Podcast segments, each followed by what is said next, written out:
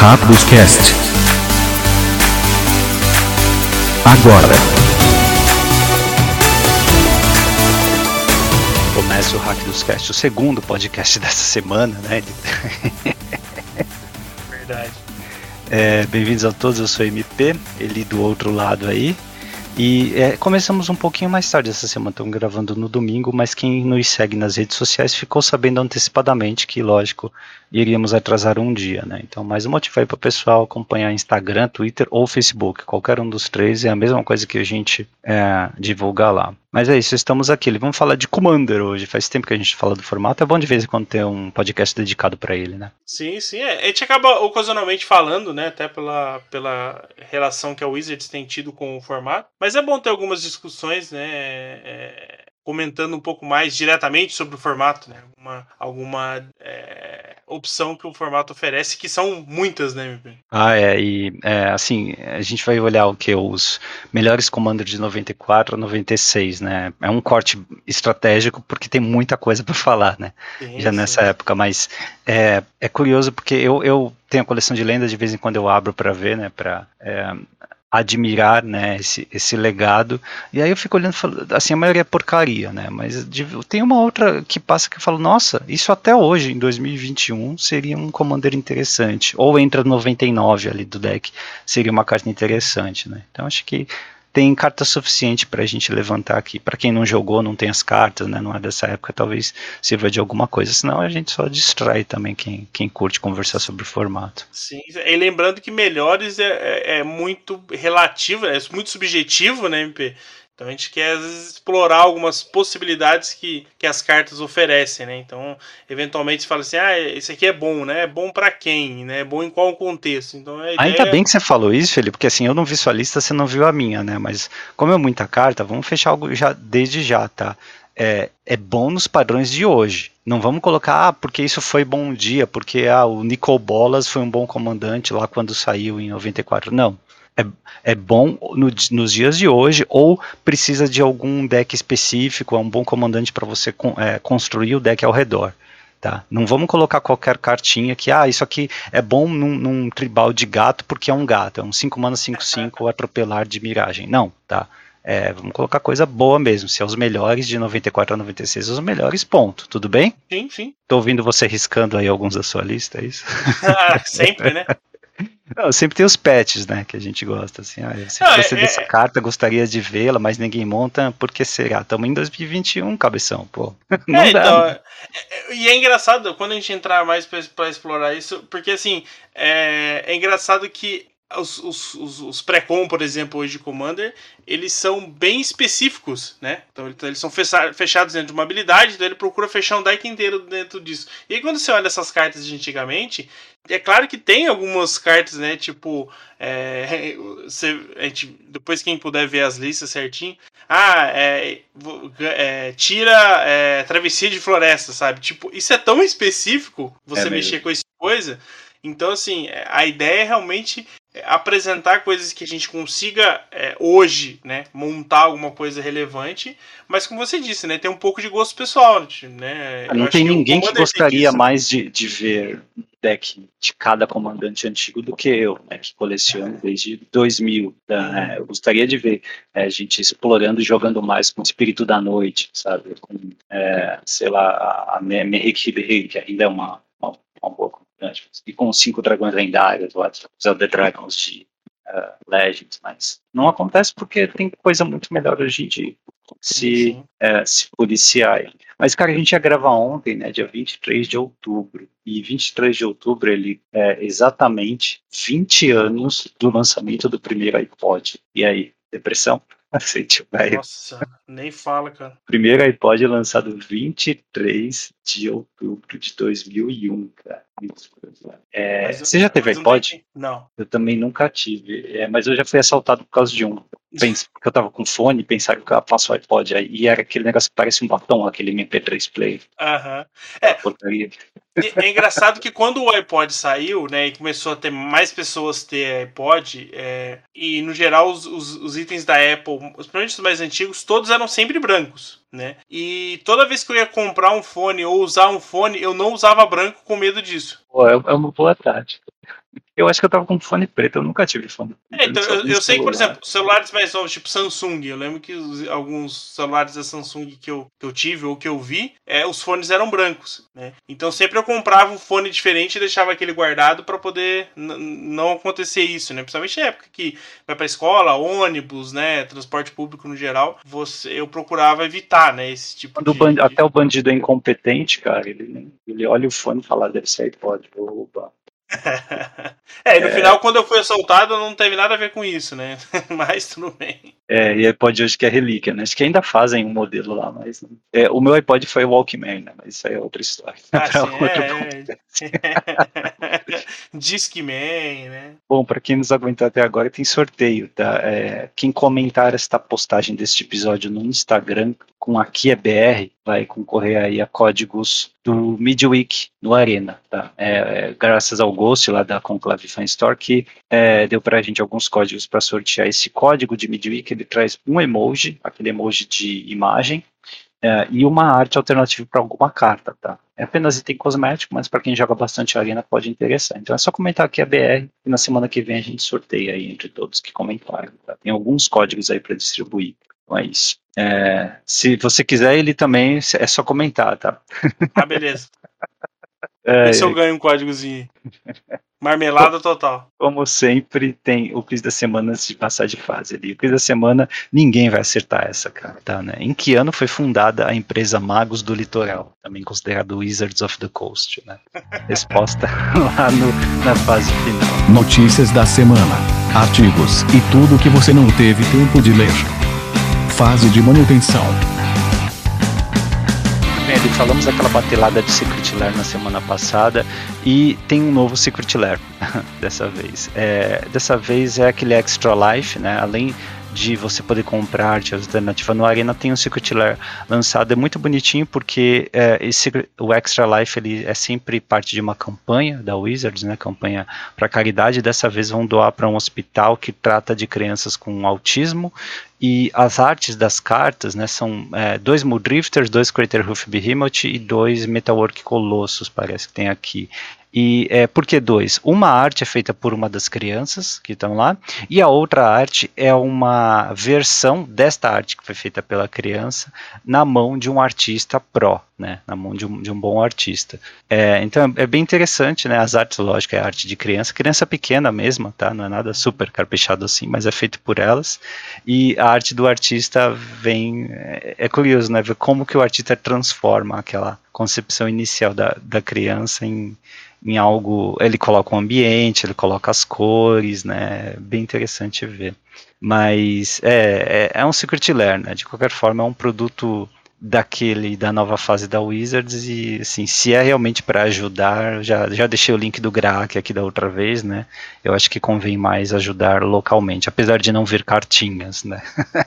Mas eu acho que convém ajudar mais as crianças brasileiras do que é, as, as que estão lá. Com certeza as que estão lá vão ter bastante dólares aí para custear seus seus tratamentos. Sim, sim. É, é claro que quando acontece esse tipo de coisa, quem pode ajudar, acho que deve ajudar, né? Acho que a gente já, já fez outras. É, anunciou outras situações semelhantes, né? Mas eu, realmente, eu acho que. É, não que a gente esteja condenando quem ajudar, tá? Acho que ajuda é sempre bem-vinda. Mas eu acho que realmente as pessoas, as crianças daqui no Brasil, ou pessoas em geral, né? Os adultos também estão precisando, ainda mais agora nessa fase, né? Que, que, que muita coisa mudou, né? É, é, muita ajuda que as pessoas ofereciam talvez não, não estejam vindo na mesma, na mesma intensidade, né? Então é importante que a gente possa de alguma forma ajudar né, diretamente aqui, né? A gente consegue ver e até eu, avaliar às vezes, né? Eu, eu, gostaria muito que a Wizards tivesse alguma forma de localização dessa ajuda, sabe? Que ah, se você é, é, compra o Extra Life, mas do Brasil, então vai para uma instituição brasileira. Se você é europeu, vai para uma instituição europeia, tal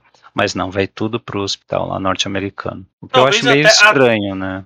Talvez eles até pudessem, é, na hora que você fosse comprar, né? Você dá a opção, né? Você escolher, é, é verdade, é, muito pra, bem colocado. Para qual lugar você quer ajudar? Né, sei é. lá. Você pega uma instituição de vários países ou de vários é, locais específicos, né? Então, por exemplo, assim. É, Pelo menos ajuda... onde a Wizards tem escritório, tem gente trabalhando. É, e aqui no Brasil é. ela tem gente, né? Talvez tenha algum problema legal, alguma dificuldade maior aí, não sei. Mas é, naqueles países em que ela tem uma base, né?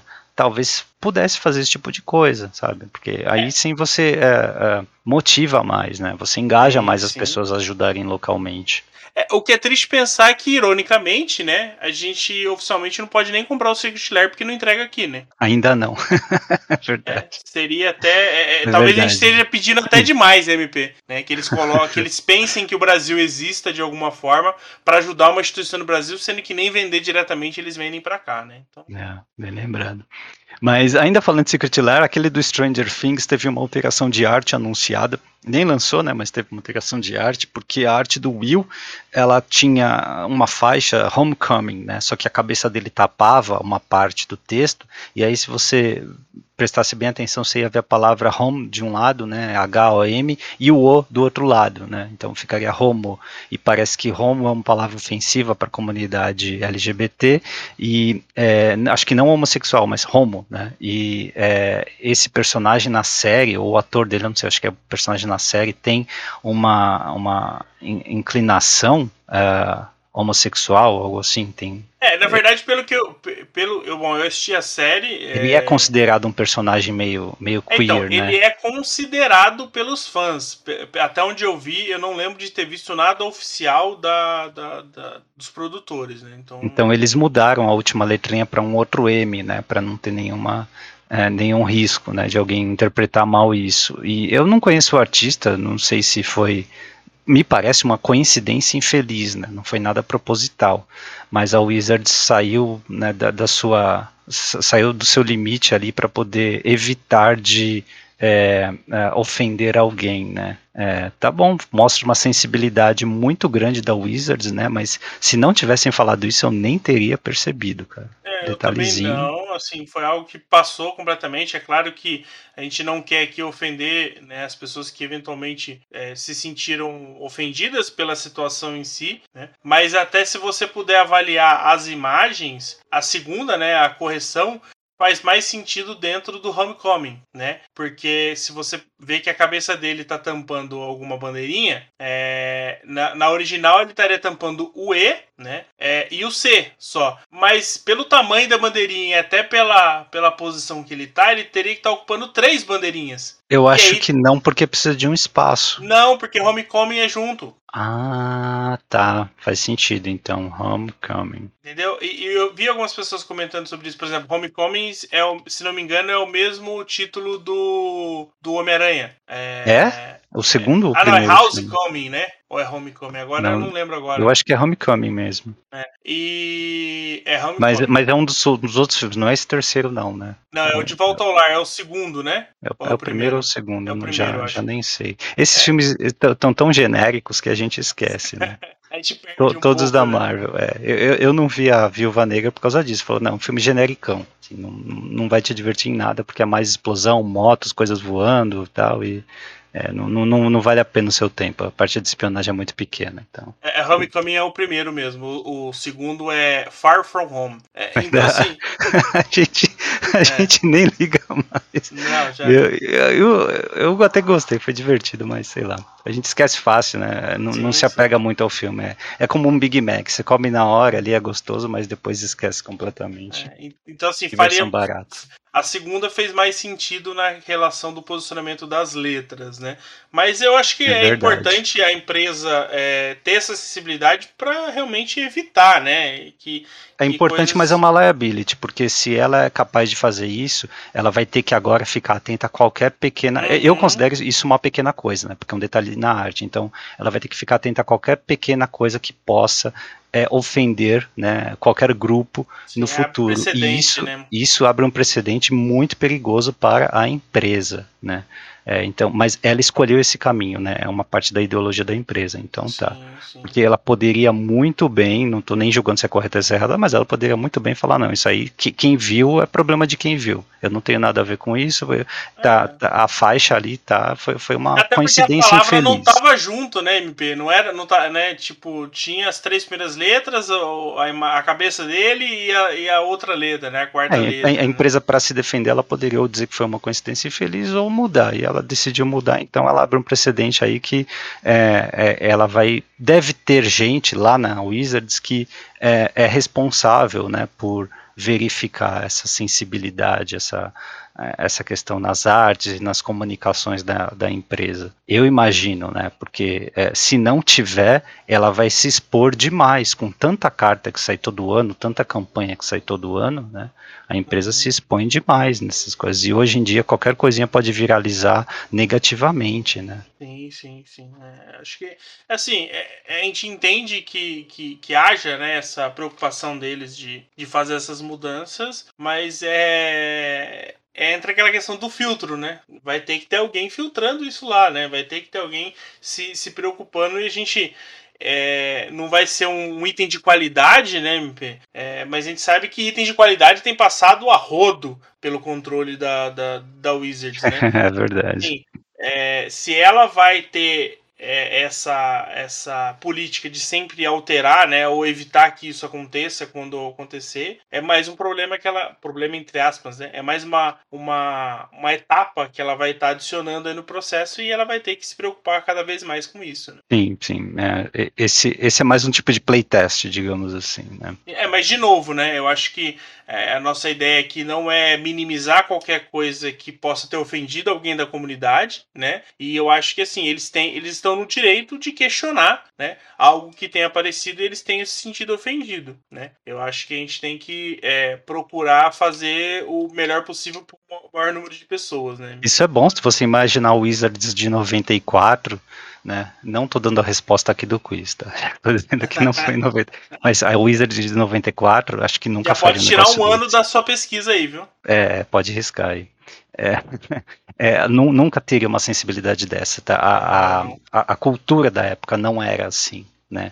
Era aceitável ofender pessoas LGBT nessa época, tá? Ou melhor, não era condenável do jeito que é hoje, né? Então isso mostra um avanço da nossa percepção das pessoas, do mundo em que nós estamos inseridos, o que é uma coisa boa também. Serve de um bom exemplo para todo mundo, né? Pelo menos nessa parte é, dá para considerar um acerto da Wizards. É. Mas ainda sobre Secret Lair, ele, ela disse também que as cartas é, mecanicamente exclusivas lá de The Walking Dead, né, que foi o primeiro Secret Lair que teve essa palhaçada, vão ser lançadas numa, num slot da The List em uma coleção vindoura, tá? Eles ainda vão anunciar, mas sim essas cartas vão estar disponíveis sem ser na versão de Secret Lair. Ou seja, vai ser mais barato adquirir para quem quiser jogar Legacy, né? Diz a lenda aí que joga. De fato, alguém fez lá uns 5-0 numa liga com é, algumas cartas de Secret Lair e também para jogar Commander, principalmente. Né? Então tá aí. Mas Boa isso é uma notícia. mudança. Mas isso é uma mudança. Porque eu lembro que a Wizards comunicou que The Walking Dead, quando ela anunciou que as cartas do Secret Lair que, que fosse do, do né, com essa Universe Beyond, né, Beyond, é,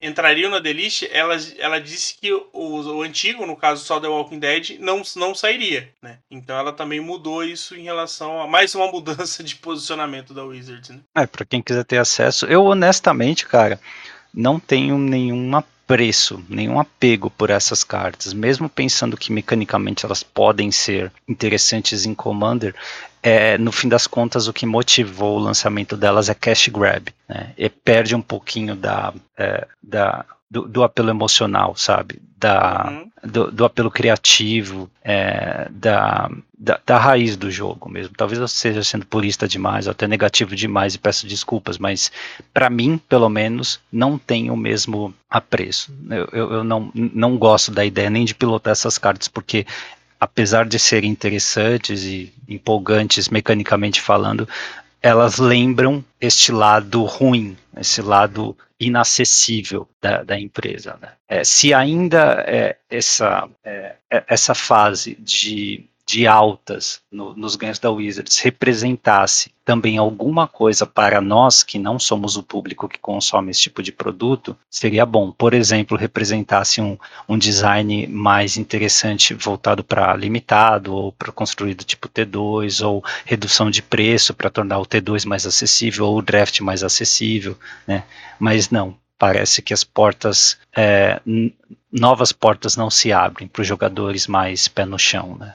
É, então fica meio, sei lá, é meio cash grab, sabe? É como, sim, sim. é como eu falei, tem, tem, certos filmes da, da Marvel, por exemplo, que é só cash grab. Então, tá, não vou assistir essa porcaria, não, não vou dar meu dinheiro para eles, porque é, sei lá, é meio, é sem alma, né? Perde a é, alma. É, é só um lado da história, né? É só o ganho para Wizards e a gente acaba não tendo nenhum benefício nem em termos de jogo, né? Porque acho que é claro que a empresa, é, obviamente, ela tem que ser a maior beneficiada, né? Mas a gente tá, ela tá oferecendo a oportunidade de ganhar mais dinheiro para si própria, mas a gente não tá tendo nenhum retorno de alguma forma nisso, né? Em termos desses produtos, né? Ou até no Magic em si, né, MP? Acho que é, ah, é, estamos é, procurando aqui as baleias brancas, mas as outras baleias aqui se virem com o que a gente continua oferecendo, né? É, por exemplo, a Melissa Detora, que estava no Play Design, né, que é o time que testa é, os ambientes construídos, é, principalmente standard, né, de, das futuras coleções,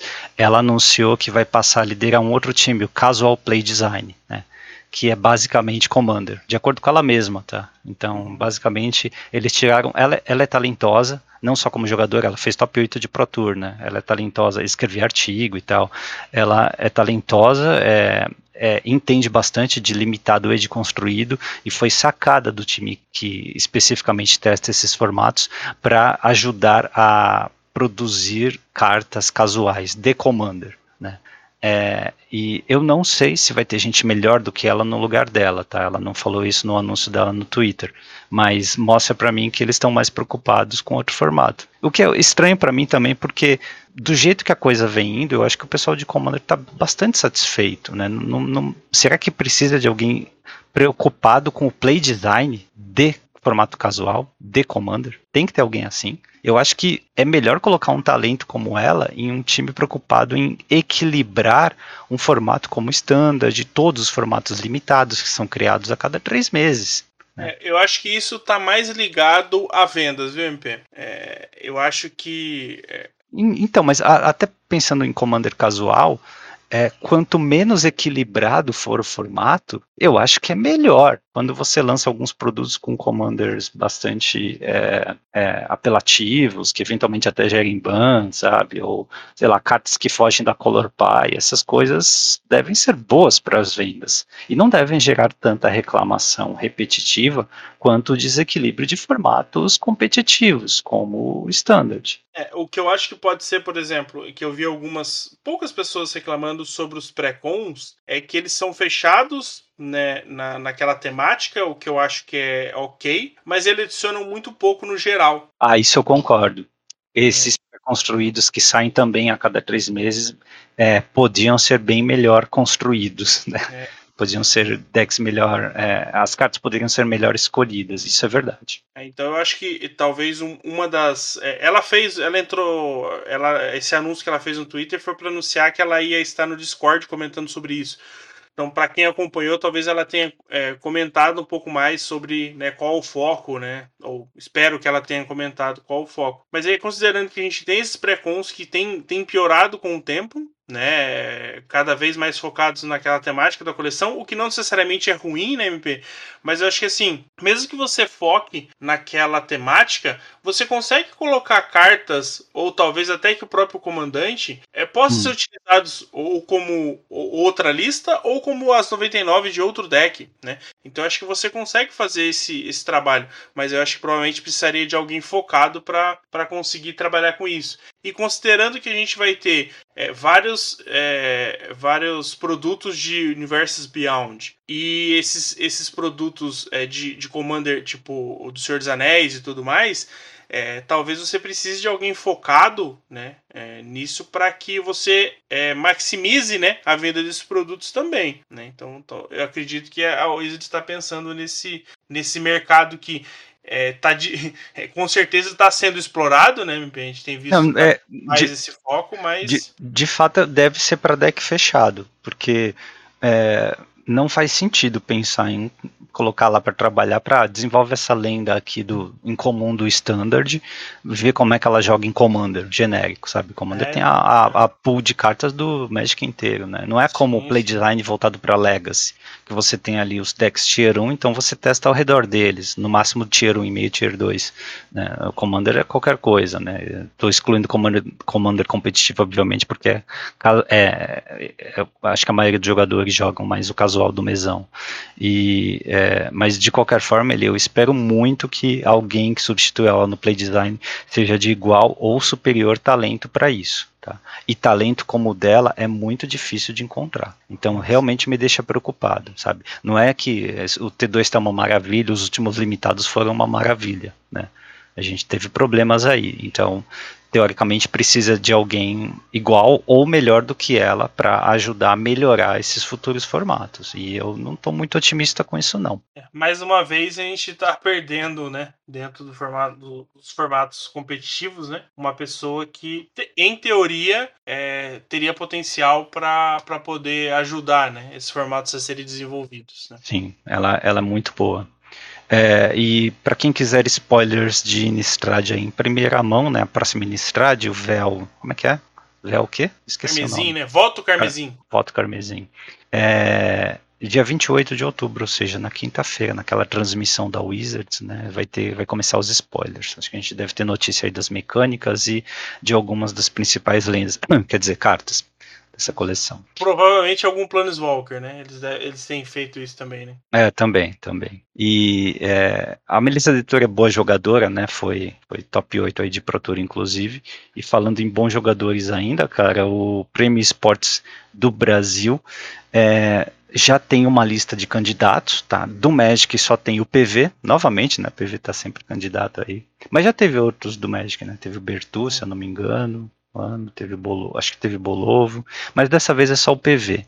Além do PV, tem outros jogadores é, de card game, tem de Yu-Gi-Oh!, Runeterra, Hearthstone, tá? Então, não sei o que vai dar aí. Eu sei que o Rudá e o André Manente estão no time de juízes. Então, É, eu acho que o PV não ganha esse ano, até pelo.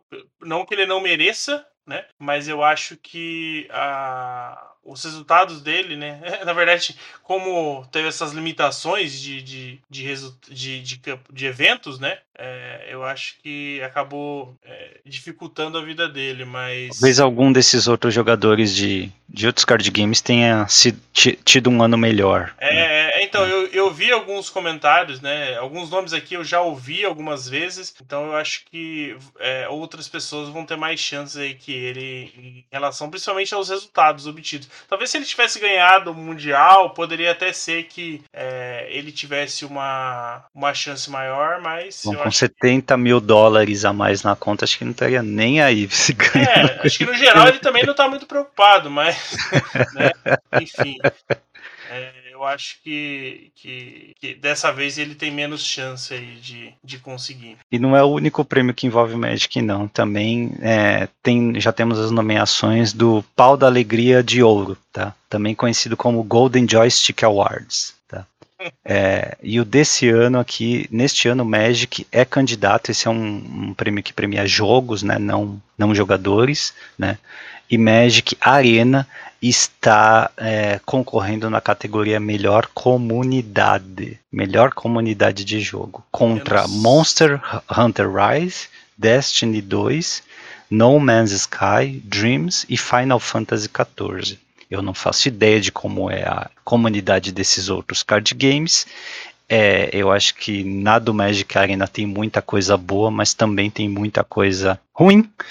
É, então não consigo opinar. Ele dá uma de é, Glória Pires aqui. Não, não sei opinar. Não, o, que é, o que eu acho é, engraçado é que ou realmente tem uma, uma, uma parte da comunidade que a gente não conhece, né? Uma parte grande da comunidade que a gente não conhece, ou as comunidades no geral são bem ruins. Porque Cara, não sei, cara. Eu, eu não vejo coisas tão boas em termos de comunidade do Arena. Primeiro que eu só vejo reclamação do Arena, o que já é uma boa parcela da comunidade. E assim, quem joga Arena vê, é, por mais que não tenha chat no Arena para você conversar com o seu, com o seu adversário, eu não vejo coisas boas do outro lado. Assim, em, em, qualidade de, de streamers, é, eu imagino que o Magic Arena de, deva ser o melhor, ou um dos top né, em, em, termos de capacidade dos streamers. Assim, que, quem joga bem, é, tanto quem joga bem, gente que manda muito bem tecnicamente falando, né? É, tem o, o Jim Davis, o Jeff Hoogland, é, aqui no Brasil mesmo o próprio Sanduíche, né? Tem, tem ótimos jogadores tecnicamente falando. E também tem muita gente boa que é, é, é, boa no sentido de divertir, né? Que consegue te distrair muito bem, que se comunica muito bem com o chat.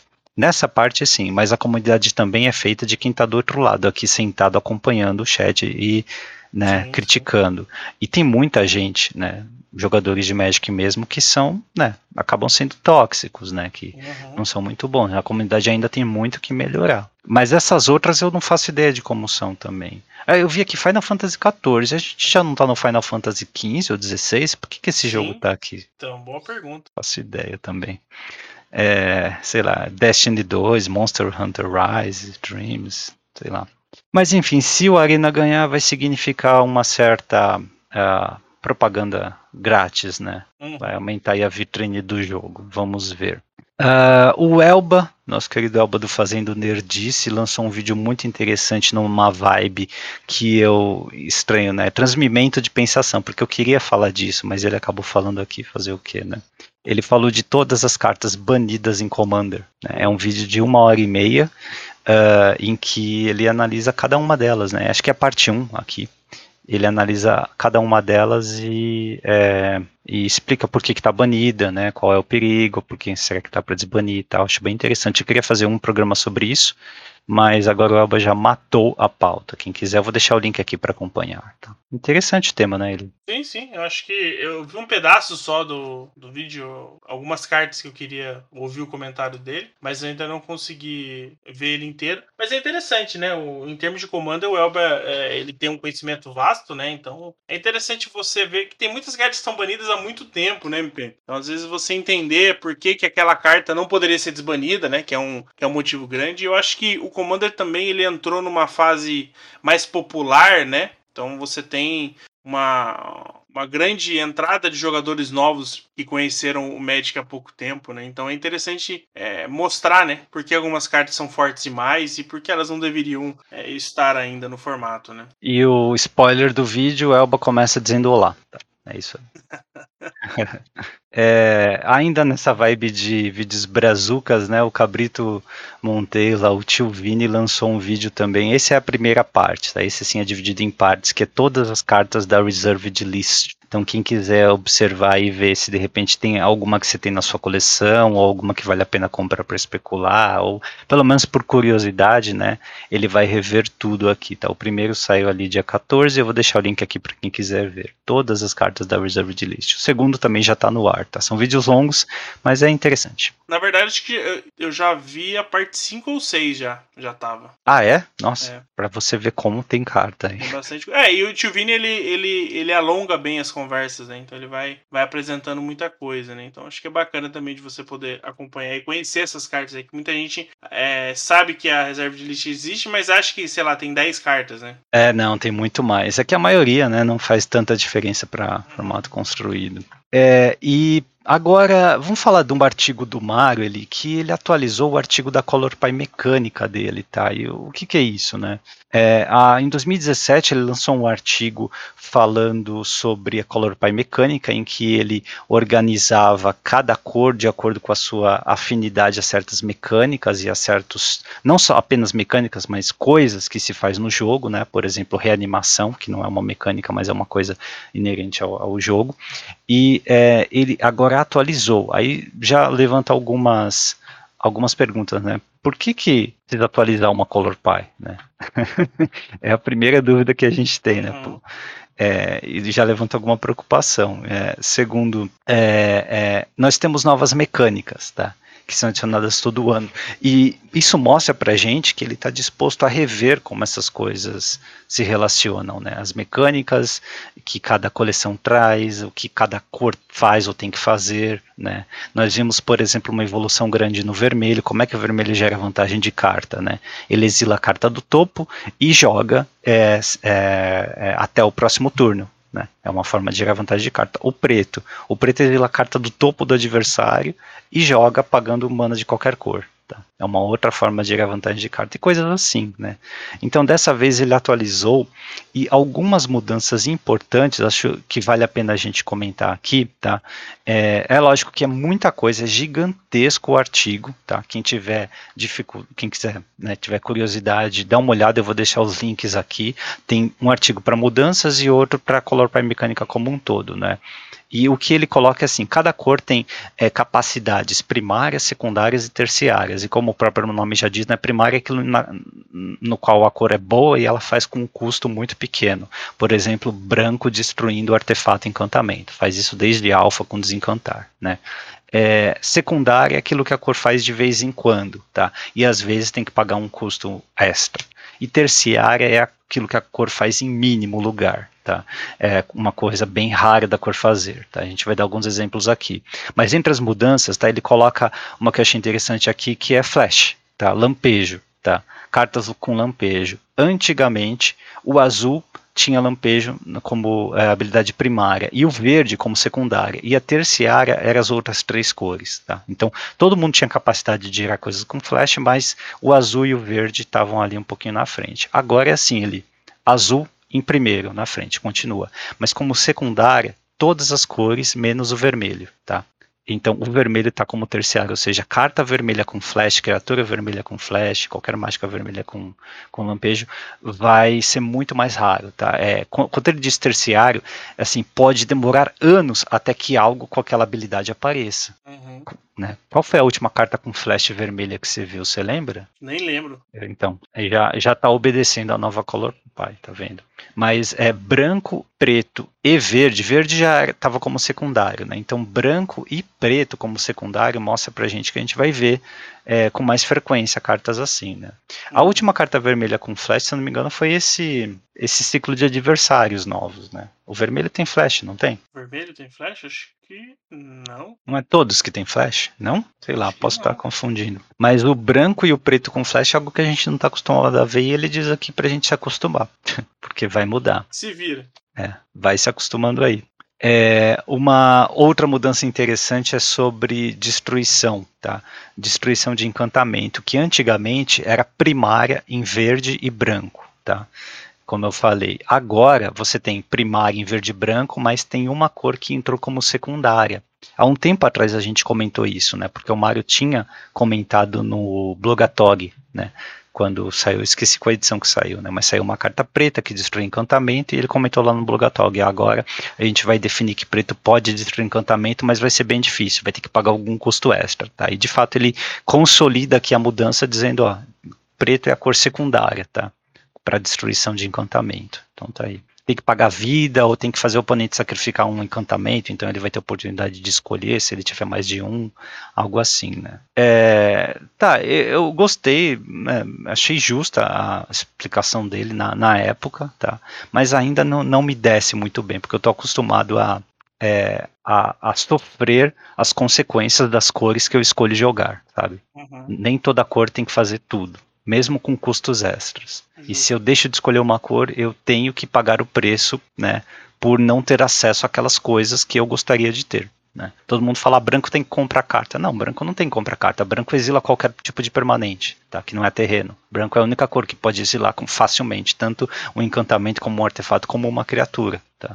Branco é uma cor que pode facilmente é, trabalhar com encantamentos e artefatos também. Né? É, tem artefatos e encantamentos da, da, da, cor branca que são muito fortes. Tá? Nem toda cor tem isso, então tirar a vantagem de carta do branco é natural. Tá? Ah, mas o jogo Commander eu quero. O problema é seu, é só não jogar de branco. Tá. Sim, é. é. algumas características eu acho que precisam ser mantidas, né? Acho que elas precisam existir, né? Alguma, Tem a Color Pie para isso, né? Sim, sim, eu acho que é, eu entendo que é preciso revisitar algumas coisas e revisar, né, algumas mudanças, mas algumas recentes me incomodam um pouco, eu acho. É, é, onde você acha que verde tá na compra de carta? Então, isso é uma das coisas que eu acho que ele deve ter subido muito.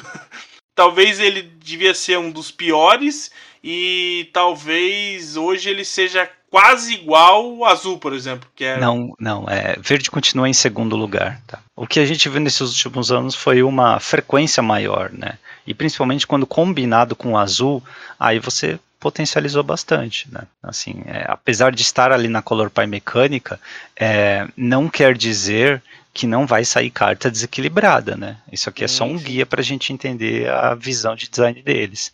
Lifelink é uma coisa nova também que mudaram ele. É, primariamente era no branco e de forma secundária era no preto, né?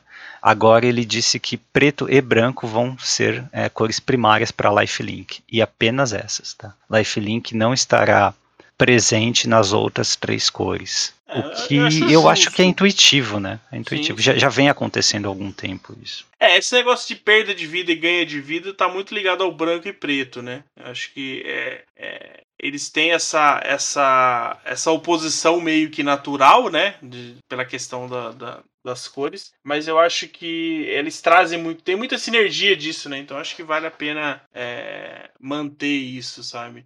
É, deixa eu só. Por curiosidade, eu fui procurar aqui quantas criaturas vermelhas tinham flash, né? Yeah. E, por exemplo, no formato construído, a, a última que saiu, que é puramente vermelha, chama-se Viashino Blade Scout. E ela é de. Time temporal. É. E aí, para frente disso, tem a, a Vacin, que na verdade ela é Boros, né? Ela é branca e, e ela, ela é modal, né? Ela, ela tem a dupla face aí, que é vermelha né? E tem um Hunger Yet, que saiu em Dragões de Tarkir, que se, se você controlar um permanente azul ou verde, aí ele, ele tem flash. Então... Ah, e você falou de espiral temporal, mas não conta, né? Porque esse foi um bloco de quebrar a Color Pie. É. Então, assim, tem deve ter mais de 15 anos que não tem uma carta é, vermelha com uma criatura vermelha com flash. Pode ter outras permanentes. Na né? verdade, é se, se, a gente for considerar desconsiderar a Time Spiral, a gente vai ter o Defender of Chaos, que é lá de legado de Urza. Meu Deus. Meu Deus, aí, aí complica. Mais de 20 anos, cara. Legado de Urza deve ser 99, 98. Então, mais de 20 anos. Pois é, tá aí, né? Não é realmente uma cor para isso. Agora eles trocaram uma coisa aqui também que eu achei interessante, que foi jogar cartas do topo do Grimório, tá? Antigamente, azul era uma cor primária para isso e verde secundária. Eu acho que verde jogava muita criatura e é, terreno do topo do Grimório, né? Uhum. E azul jogava qualquer coisa. Azul tinha, por exemplo, é, uma carta chamada Visão do Futuro, né? Que era um encantamento azul que deixava você, você jogar qualquer carta do topo do Grimório, né? Muito antigo. É, e agora ele alterou, ele falou todas as cores são secundárias para jogar cartas do topo do Grimório, mas é, obviamente vai ter condição. Tá? A nova habilidade de jogar carta do topo do Grimório é ligada a uma condição. Por exemplo, se for uma criatura, você pode jogar, se for um terreno, você pode jogar, ou se for uma carta preta, você pode jogar, coisas assim. Então vai ser uma coisa secundária para todos. É, eu acho que é mais uma formalização do que já vinha acontecendo, porque apesar de azul ser primário antigamente, eles pouco utilizavam esse tipo de, de mecânica. Eu acho que esse, essa mecânica é até interessante que ela exista nas outras cores é, com essa condição. Então, por exemplo, ah, se você ganhou nesse, vida nesse turno, você pode castar essa mágica né, no branco, por exemplo. Se um oponente perdeu vida, você é, pode castar mágica no topo, né? No preto, por exemplo, né? Então acho é, que abre, essa... abre caminho interessante para nesse sentido, é verdade. Sim, é uma forma interessante e, e, e sinérgica de você ter um card advantage, né? E que eu acho que não impacta tanto como a compra de cartas numa cor, né, no branco, por exemplo, sabe? Sim, sim. E, e aí você não precisa ficar é, tão preso em, tipo, fazer aquelas cartas de draw branca porcaria, né? Tipo, seu oponente você compra uma carta. Cara, põe cartas que sejam sinérgicas com o que o branco já oferece e que te possibilitem, né, ter essa vantagem de cartas, né? Eu acho mais interessante. A é, vantagem de carta no branco vai ficar restrita a uma vez por turno, né? Mas seguida a uma condição também. Mas ainda acaba, ainda acaba sendo melhor do que esses draws é, pro, pros dois, sabe? Eu, eu, eu prefiro assim, né? Ah, é, tipo, qual, qual foi a carta? Foi a Mangara, uma 4 mana 2 4 que diz quando você é atacado com duas criaturas ou quando uhum. o oponente joga a segunda mágica do turno, você compra uma carta. Isso é interessante, né? É uma forma de tá, tá com base numa criatura e tem uma condição, tá? Então tudo bem, parece justo dar esse tipo de vantagem de carta pro branco. Não é bom, não é tão eficiente como uma Divination, por exemplo, mas é, dá pro gasto, sabe? Tá tá coerente com aquilo que a gente espera. Assim, de novo, né, é importante que tenha consequências para a cor que você escolhe jogar. O branco é uma cor que tem muita coisa que às vezes a gente não valoriza, mas o que é fácil de esquecer, né? Assim, exila qualquer coisa, busca terrenos no Grimório e tal. Então não dá para fazer tudo, né? É, uma coisa que eles mudaram no azul foi que azul vai parar de exilar artefatos e criaturas, tá? O que azul fazia antigamente, né, era exilar e colocar uma ficha no lugar, fazer alguma coisa, né? Colocar uma ficha 3-3 de sapo, ou colocar uma ficha de porco 2-2, ou colocar uma ficha de corvo 1 um voar. E vai parar, tá? Eles dizem que ele diz que não é mais coerente, né, com azul. É, em vez disso, vai, é, em vez de exilar, né, azul vai se preocupar mais em transformar coisas, tá? Transformar artefatos, em colocar marcadores ou transformar em criaturas, coisas assim. É, Mas faz não sentido, em... né? Com a, com a, é, ideia eu sempre achei esquisito uh, azul destruir ou exilar uma criatura. Sempre achei estranho, né? Mas tem algumas cartas que até hoje, né, podem jogar, né? Pongnify, por exemplo. Uhum. É azul, né? Uma mana, tira um bicho qualquer e põe uma ficha 3-3 no lugar tal. Então, não que tenha jogado muito, mas é meio esquisito que, que seja uma é, carta Ela azul. joga muito Commander ainda, né? Eu acho que sim. para quem Commander Mono Blue, principalmente, né? Que você não tem muitas opções, né? É, reanimação é uma coisa que mudou também ali, tá? Reanimação antes primariamente era é, preta, né? E como forma secundária era vermelha e verde, e terciária era azul. Aqui mudaram bastante reanimação de criaturas, tá? É, primariamente vai ser branca e preta, tá? É, branco reanima criatura, assim, desde antigamente, né? Desde ressurreição mas eles não exploraram muito a parte branca de reanimação. Sempre estava aliado ao preto ali, né? E como secundária vai ser verde e, é, e vermelho, tá? E não tem azul como terciário mais, tá? Azul não vai mais reanimar.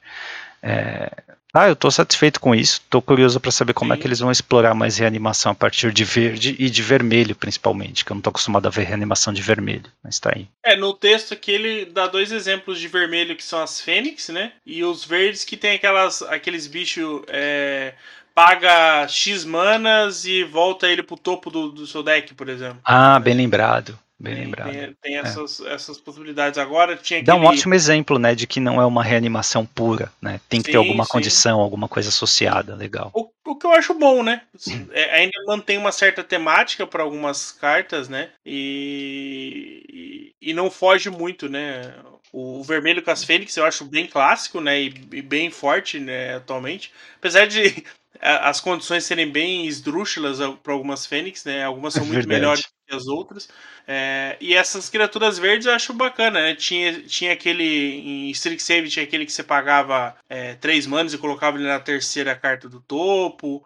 Né? Agora em DD tinha aquele que se rolava um D20, poderia colocar ele no topo ou no, na sua mão de novo. Né? Então acho que são cartas talvez se destacam mais no limitado, mas é interessante que elas existam. Né? É interessante, é legal. É, é, eu estou ansioso para próximos designs também e para ver como também o, o, branco vai explorar isso. O verde teve um upgrade, tá? O verde agora vai ter é, ímpeto. É, antes era terciário, agora é secundário, então vai ter ímpeto com mais frequência em cartas verdes, tá? O preto ainda continua secundário e o vermelho ainda é primário, obviamente. Tá? É, tem uma coisa nova que ele adicionou aqui que são é, afinidades, tá? Não na mecânica de afinidade, mas de familiaridade, de afinidade de algo acontecer, né? Por exemplo, é, branco vai ter afinidade com planinautas, tá? Ou seja, vai ter interação com planinautas, interação positiva, tá? Por exemplo, reviver planinautas, tá? É, e interação positiva com permanentes lendárias também vai ser uma coisa primariamente branca. E apenas branca, tá? Não tem nem secundário nem terciário para afinidade com permanentes lendárias ou planinautas, tá? É apenas o branco, isso aí é domínio total, tá? Então, para quem reclama que não tem vantagem de carta, tem isso agora também, tá?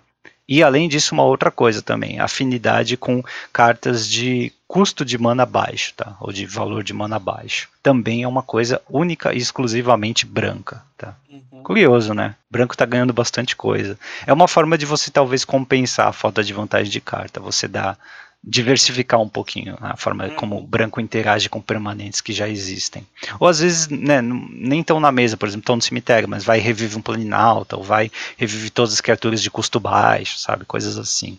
Eu acho interessante. Eu acho que é, é, na verdade é só uma descrição do que o branco já vinha apresentando também, né? É, isso tudo é meio intuitivo, né? Que já vinha fazendo. É, como eu falei, o azul ele está animando o artefato agora, né, em vez de exilar, mas o verde ele foi, é, foi é, melhorado também nisso, porque o verde é a cor secundária de animação de artefato, tá? É, então pode ser aí que tenha feitiços ou encantamentos que transformem é, artefatos não criatura em criatura do verde, tá? Que é bem curioso. E em termos de animação de encantamento, o branco é a primeira cor, mas o azul ficou em segundo lugar, tá? Então, não só artefatos como encantamentos também poderão ser animados. Então é isso, Eli. Isso aí que eu separei de mais interessante aqui que eu achei. Mas é bem grande o artigo, com certeza tem algo para todo mundo aqui, tá? É, esse é aquele tipo de artigo do Mário que é bom você dar uma, uma, uma olhada com calma, né? Porque tem, tem várias, não vou dizer mudanças, mas é, nomenclaturas ou classificações que é bacana você conhecer, né? E saber que o Wizard está focando ou tirando o foco de algumas situações, né? Até para você poder melhorar ou trabalhar algum deck seu. Mas é certeza que nós vamos dar blackout nisso, né? Daqui a três meses vai aparecer uma carta com preta que destrói encantamento. Oh, que uhum. porra é essa, né? Desde sim, quando o preto ah, faz isso? Está aí certeza, no artigo. Né? não dá para reclamar se está no artigo, né? É, mas é isso, no Magic Digital a gente tem é, informação do Eternal Weekend, né? Lembrando, o Eternal Weekend no mall vai ter aquela ficha para você ter acesso a tudo. Os eventos Legacy serão no fim de semana do 19 a 21 de novembro e Vintage no fim de semana seguinte, tá? 26 a 28 de novembro. É, deve ser o maior evento Vintage e Legacy do ano, tá? Ou melhor, os três maiores, né? De cada um dos formatos. É, no Magic Arena a gente tem um tweet aqui do Sanduíche que mostra que o bug do Concede ainda não foi consertado no Magic Arena. Tá? Qual é o bug do Concede? Você vence a partida com o oponente concedendo e mesmo assim é, você desce no ranking mítico. Tá? É, de acordo com o Sanduíche, ele foi prejudicado algumas vezes por isso, né? É, depois de, nos últimos dois meses, esse bug vem impregnando aqui o, o Magic, o competitivo do, do Magic Arena, né? Só lógico para quem contém o um númerozinho ali, né? Do, do mítico, ou seja, para quem consegue ver que está sendo prejudicado. E é uma vergonha, né? Porque é, a, a campanha né, competitiva dos jogadores que se dedicam integralmente a isso é, depende desse desempenho. Né? E se o jogo não consegue te ranquear direito, né, como é que você vai se dedicar efetivamente nele? É uma vergonha. É muito triste. É, é, mancha, né, a integridade do processo é, competitivo, né, da ranqueada aí, né? Então é, é realmente ruim, né? Até para traçar um, um, pequeno comparativo, né? De novo, eu volto a falar do, do Valorant. É, eles fizeram, que é o FPS da Riot, eles fizeram, eles sempre têm essa comunicação dos, dos desenvolvedores com a comunidade, né? E eles estavam comentando sobre alguns problemas que eles estavam tendo com o que eles chamam de Smurf, né? É aquela pessoa que tem um rank muito alto que resolve fazer uma conta nova e vai jogar a ranqueada, né? Então, assim, mas não é a questão em si, mas a preocupação deles com o sistema de ranqueadas, sabe? Você vê que nas descrições deles você vê que tem pessoas preocupadas em manter a, a integridade e, e, deixar saudável isso para todos os níveis de pessoas que estão participando. E a gente não vê esse tipo de preocupação, muito menos esse tipo de comentário por parte da Wizards, sabe? É. De, de, não, estamos trabalhando, não é para resolver, estamos trabalhando para procurar uma solução, sabe? Você não vê esse tipo de comunicado, não é aberto esse tipo de coisa, sabe? É, a gente comentou sobre o MMR, né? É, que no, nos FPS tem muito mais, é muito mais é, comentado, mas o da Wizards também tem, né? Que é para poder fazer o, o pareamento né, das pessoas nas partidas partidas. Uhum. É, é, muito oculto, é muito obscuro, né? Saiu aquele. No, no, Reddit saiu um cara comentando sobre isso, que até tá envolvido com esse bug do, do, do Concede e tal. Então, assim, são coisas que a Wizards precisa manter isso claro, ou pelo menos mostrar que ela está trabalhando para deixar isso claro, ou pelo menos um pouco mais é, justo, né, para as pessoas que participam desse sistema. Então acho que a Wizards está devendo bastante nessa questão aí de, de, de o, o, o, lado de trás, né, do, do, da parte do arena aí. Do competitivo, né, competitivo, principalmente. Né, da ranqueada. É. É, no casual, né, para quem joga aquele midweek, é, lembrando a gente vai ter o sorteio, né, dos, dos códigos de midweek, que são itens estéticos. É, é, eles anunciaram o seguinte: com a proximidade do fim da pandemia, tá, o Midweek ainda vai continuar sendo um evento semanal do Arena, mas a distribuição desses códigos vai terminar com o lançamento da próxima Innistrad, tá? Do, como é que é o nome? Esqueci de novo ele. Voto Carmesim. Voto Carmesim, né? É, e é, começando em 9 de novembro, tá? Ou seja, terminando, né? Em 9 de novembro, que vão ser os últimos códigos a serem oferecidos, tá? É, não falaram para onde vão esses códigos, tá? Deve continuar tendo uma maneira de adquirir esses códigos e esses itens estéticos que não seja comprando direto na loja do Arena. Eu suspeito que eles vão criar algum sistema para a loja distribuir para os jogadores, porque o Midweek o, o antigo FNM eram para isso, né? Você tweetava lá o nome da loja e tal e ganhava os códigos. Então, eu imagino que as lojas vão receber esses códigos e poder distribuir em quem frequenta os torneios da loja. Sei lá, é um chute meu, tá? Se eles não fizerem isso, é mancada, tá? Porque tem que ter uma forma de você continuar incentivando a pessoa a ir para a loja, tá? Nem que seja esses códigozinhos é, estéticos, mas enfim. É, qualquer coisa a gente avisa aqui, tá? Se alguém souber também quiser compartilhar com a gente, mas por enquanto, até onde eu sei, não tem informação sobre como conseguir esses códigos no futuro, após o dia 9 de novembro. É, até porque a gente não pode dizer que é, as lojas é, ganharam muito porque estavam tendo esses códigos, né? Até porque várias lojas é, estavam doando esses códigos, porque eles acho que eles perdem a validade, né? Então eu acho que a Wizards precisa realmente pensar em como fazer isso, até porque é, é algo pequeno, né? Os, os cosméticos ali são poucos, né? E não são sim, sim tão valiosos assim que a Wizards vai estar perdendo dinheiro fazendo isso, né? Ela já tem um sistema para distribuir esses códigos é... para a loja, né? Esses que nós vamos sortear é de uma loja da Conclave Fan Store, então é, basta continuar isso, só que mudar o torneio em que você distribui, só isso. Né? Exatamente, né? acho que precisa ser mantido isso, né? Acho que é algo que a gente que é bom, né, para quem para quem gosta, né, desses cosméticos do Arena, então acho que precisa ter uma forma, entre aspas, de graça de a gente conseguir isso aí. É, agrega. E ainda para quem joga Arena, né, como é, celebração aí da indicação do, do jogo para melhor comunidade lá no prêmio do, do pau do prazer de ouro, né? É isso, pau de ouro do prazer. É só digitar Golden Community tudo junto lá no como código na loja do Arena para ganhar mil de XP e dois itens cosméticos. Olha que beleza ali. Quanta coisa, hein? Dá para Mil de XP, dependendo, não dá nem um nível de. Acho que mil de XP acho que dá um nível, acho. É, tá bom, mas é uma comunidade de ouro mesmo. Então é isso, bora passar de fase. Preços e tendências. O mercado do Magic. Aqui, no Hack dos Cast.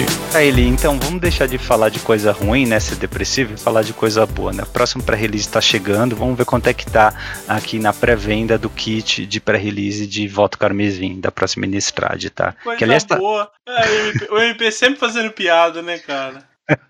Que aliás entra no Arena aí no mal dia 11 de novembro, tá? Spoiler dessa semana. Mas o preço médio da liga é 183 reais, tá? O mínimo aqui só tem uma loja vendendo a 130, tá?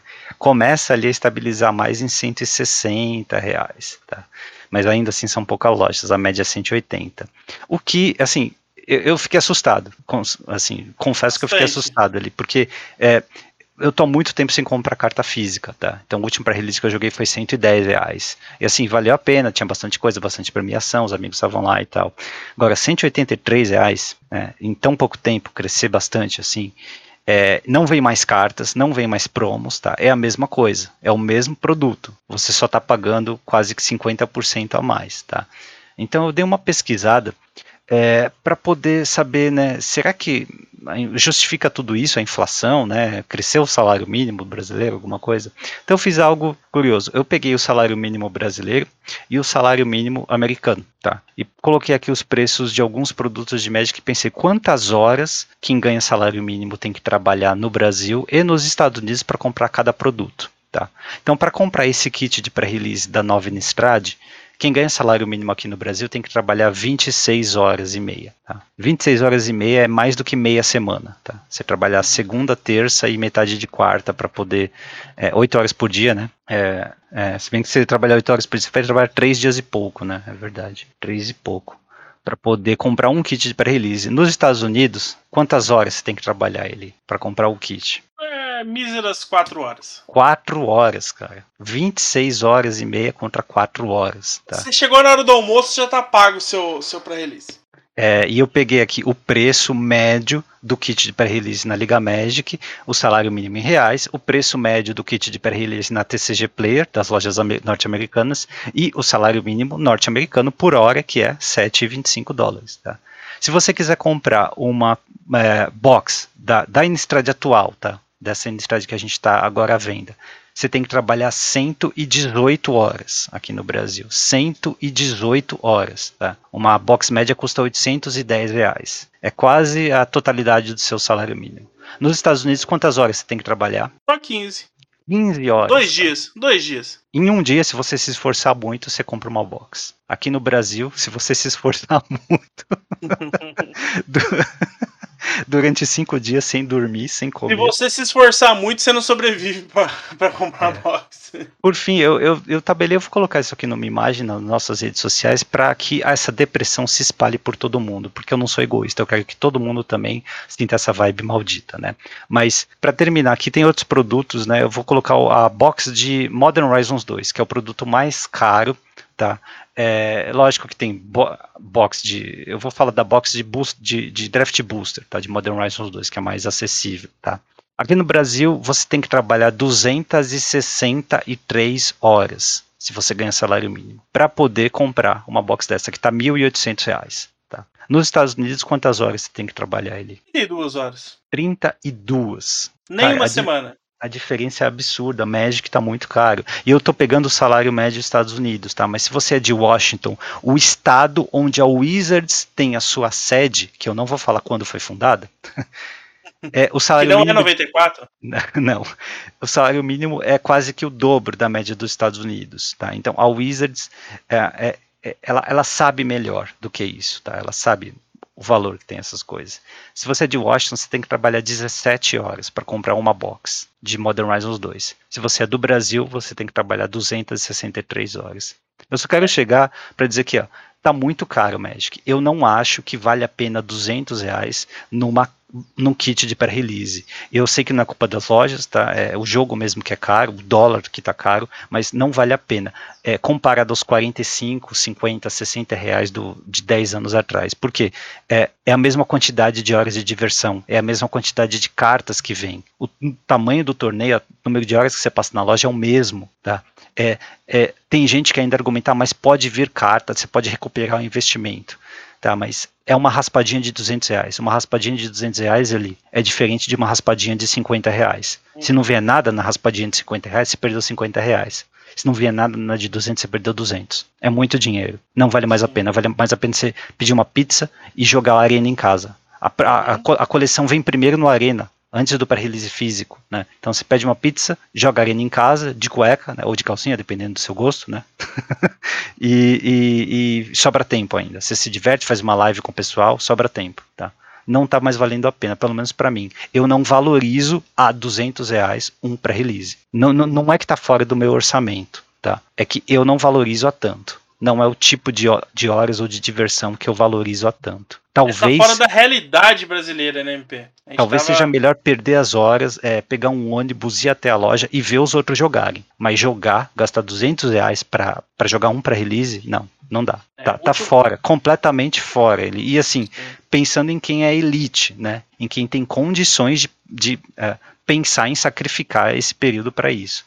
Mas tem gente né, que não, não pode nem sonhar com isso, que tem que trabalhar 26 horas e meia para poder comprar um kit desse. É absurdo, cara. Tem que ser feito alguma coisa.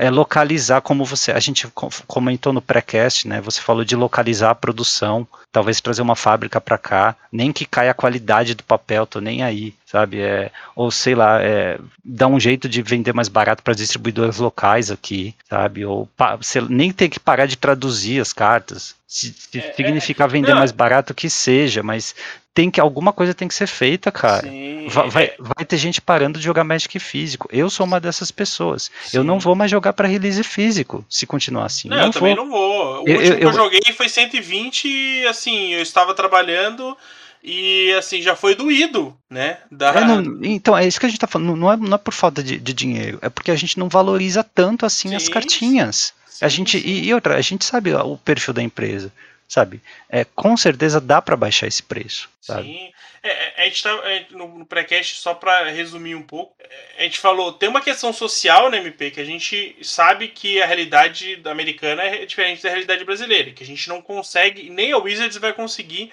trabalhar. Mas tem uma parte que depende diretamente dela, que é essa localização, que é esse valor gasto na conversão é, do real pro, pro dólar, sabe? Então, assim, por exemplo, é, tem a questão do comercial, né? A gente sabe que é, o pouco que ela perde lá é, é, é muito relacionado a mesmo que ela perca muito aqui, então tem tudo isso que tem que ser estudado. Mas assim, eu acho que se a Wizards faz um produto em português, ela, se, ela, se ela tem essa preocupação, ela sabe que existe um mercado consumista, um mercado que consome esse tipo de produto. Então, nada mais do que justo em que ela trabalhe para que esse preço fique melhor para essas pessoas que estão recebendo esse produto. Eles vão Você ter que decidir se vale a pena forçar o americano que compra três boxes a comprar uma quarta ou se vale a pena convencer o brasileiro que compra zero a comprar uma. Eu acho Exatamente. que tem bem mais gente que compra zero que poderia comprar uma do que quem compra três e poderia comprar quatro. Provavelmente, provavelmente. É. E assim, eu entendo, é, é, nós aceitaríamos que, por exemplo, é, não são todos os produtos que, que vão vir mais, sabe? Que vão ser feitos aqui no Brasil. Vai ser a edição do T2 e, e só. Vamos, vamos colocar assim, os produtos premium, né? Os Collector Booster, Set Booster não vai vir. É só a edição normal, sabe? Isso incluiria o pré-release. Já seria uma mudança extremamente significativa, sabe? Baixasse esse preço, é, é assim, é, você falou realidade diferente, dólar para real, tá? Mas é, você tem que trabalhar um mês e meio, quem ganha salário mínimo, para comprar uma box de Modern Horizons 2. Tá? Não se compara nem de perto ao americano que tem que trabalhar quatro dias de uma semana. Você ele compra uma box dessa. Um mês e meio para quatro dias, ele, os dois ganhando salário mínimo. Tem alguma coisa muito esquisita, alguma defasagem muito estranha aí no meio do caminho. Você Não tem dá. quatro edições no ano, um mês e meio são seis meses. Você teria que trabalhar metade do seu ano inteiro para jogar os pré-releases das edições que saem. Olha, e, e, e, mesmo considerando, eu jogava Magic físico é, uma vez a cada três meses para jogar o pré-release. Mesmo assim, a cada três meses juntar 200 reais para jogar o pré-release, eu não acho que vale a pena.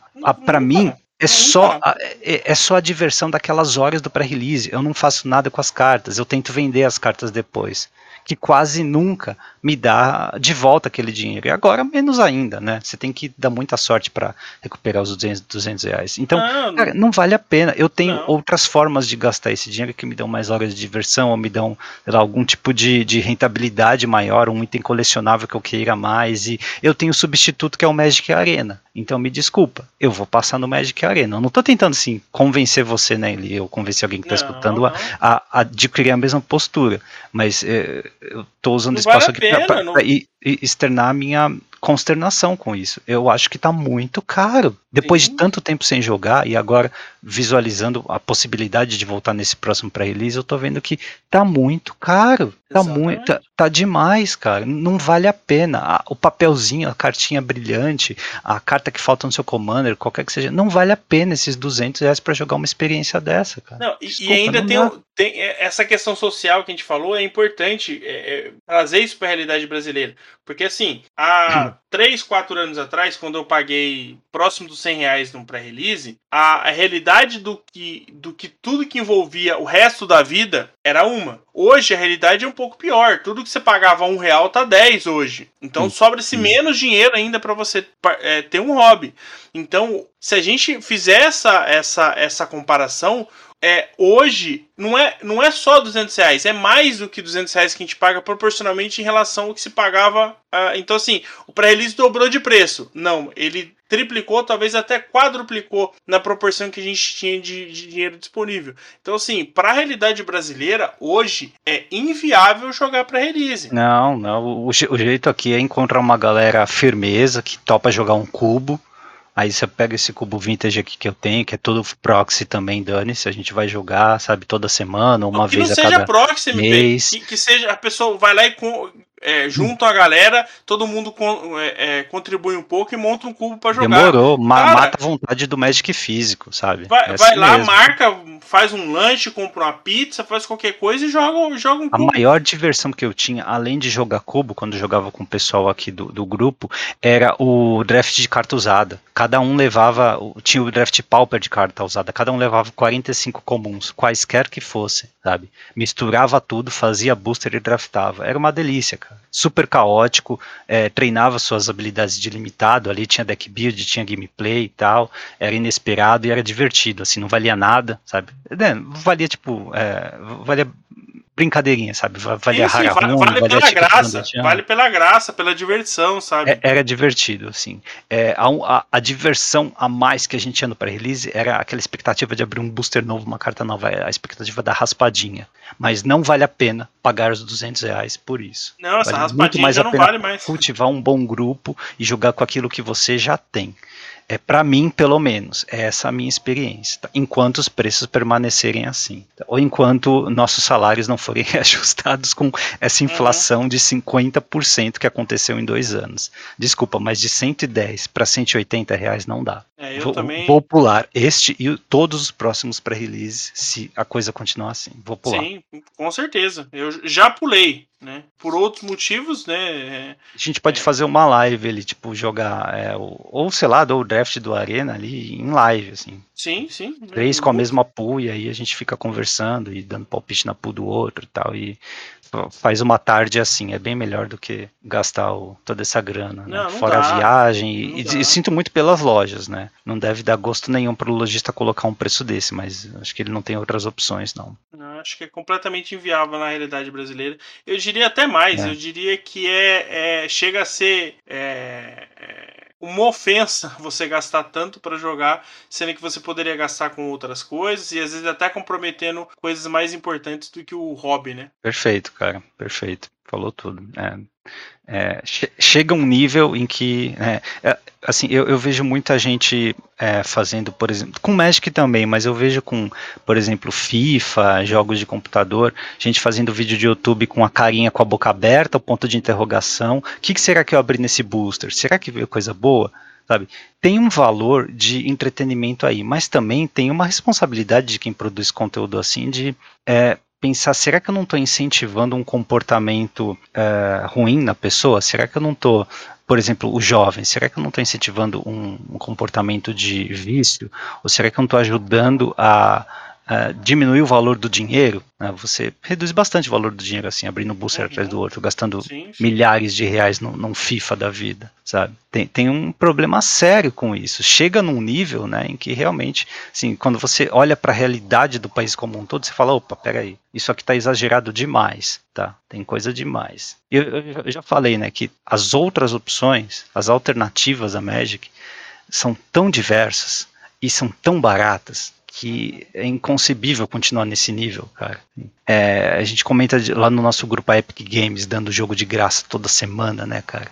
Tem jogo AAA, tem jogo que te dá mais de 100 horas de, de jogabilidade ali né, de graça ainda, só ter um computador para jogar. Então, sabe, se você está procurando se divertir, diversão, tem outras maneiras, não precisa ter a cartinha física. Não, Mas é outra, foda, se né? Se você quiser jogar com as cartinhas físicas, tem formas diferentes de você jogar sem precisar gastar tanto dinheiro, né, MP? Acho Puta, draft é de carta usada é uma delícia, cara. É, jogar que... cubo é uma beleza também. Jogar o, o uh, pré-modern, cara. Pré-modern é uma delícia também é, comece a jogar mais é, The Gathering dois pontos Magic do que Magic dois pontos The Gathering. É, eu não sei como é que tá o preço de torneio em loja, tá? Mas para quem já tem um deck pioneiro montado, um deck uh, standard ou modern montado, talvez ainda valha a pena frequentar a loja e jogar torneio, né?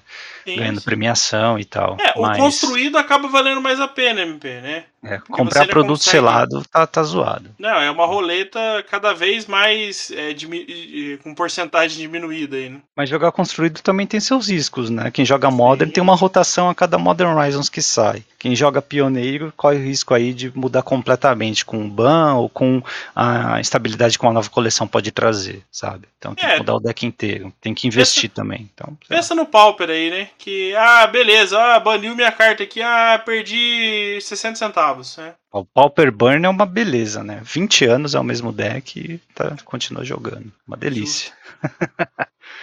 é, falando de outras cartas, então, ele, o Wordfire, que a gente comentou que foi desbanido em Commander, né? Tá baixando, tá? 20% essa semana, já tá em 11 dólares, continua baixando. É aquilo, né? Assim, quem comprou no impulso se deu mal, tá? Uhum. É, o, tem um Lit Lord, cara, tá 35 dólares essa carta, não sei porquê. Elite Lord of Unks, tá?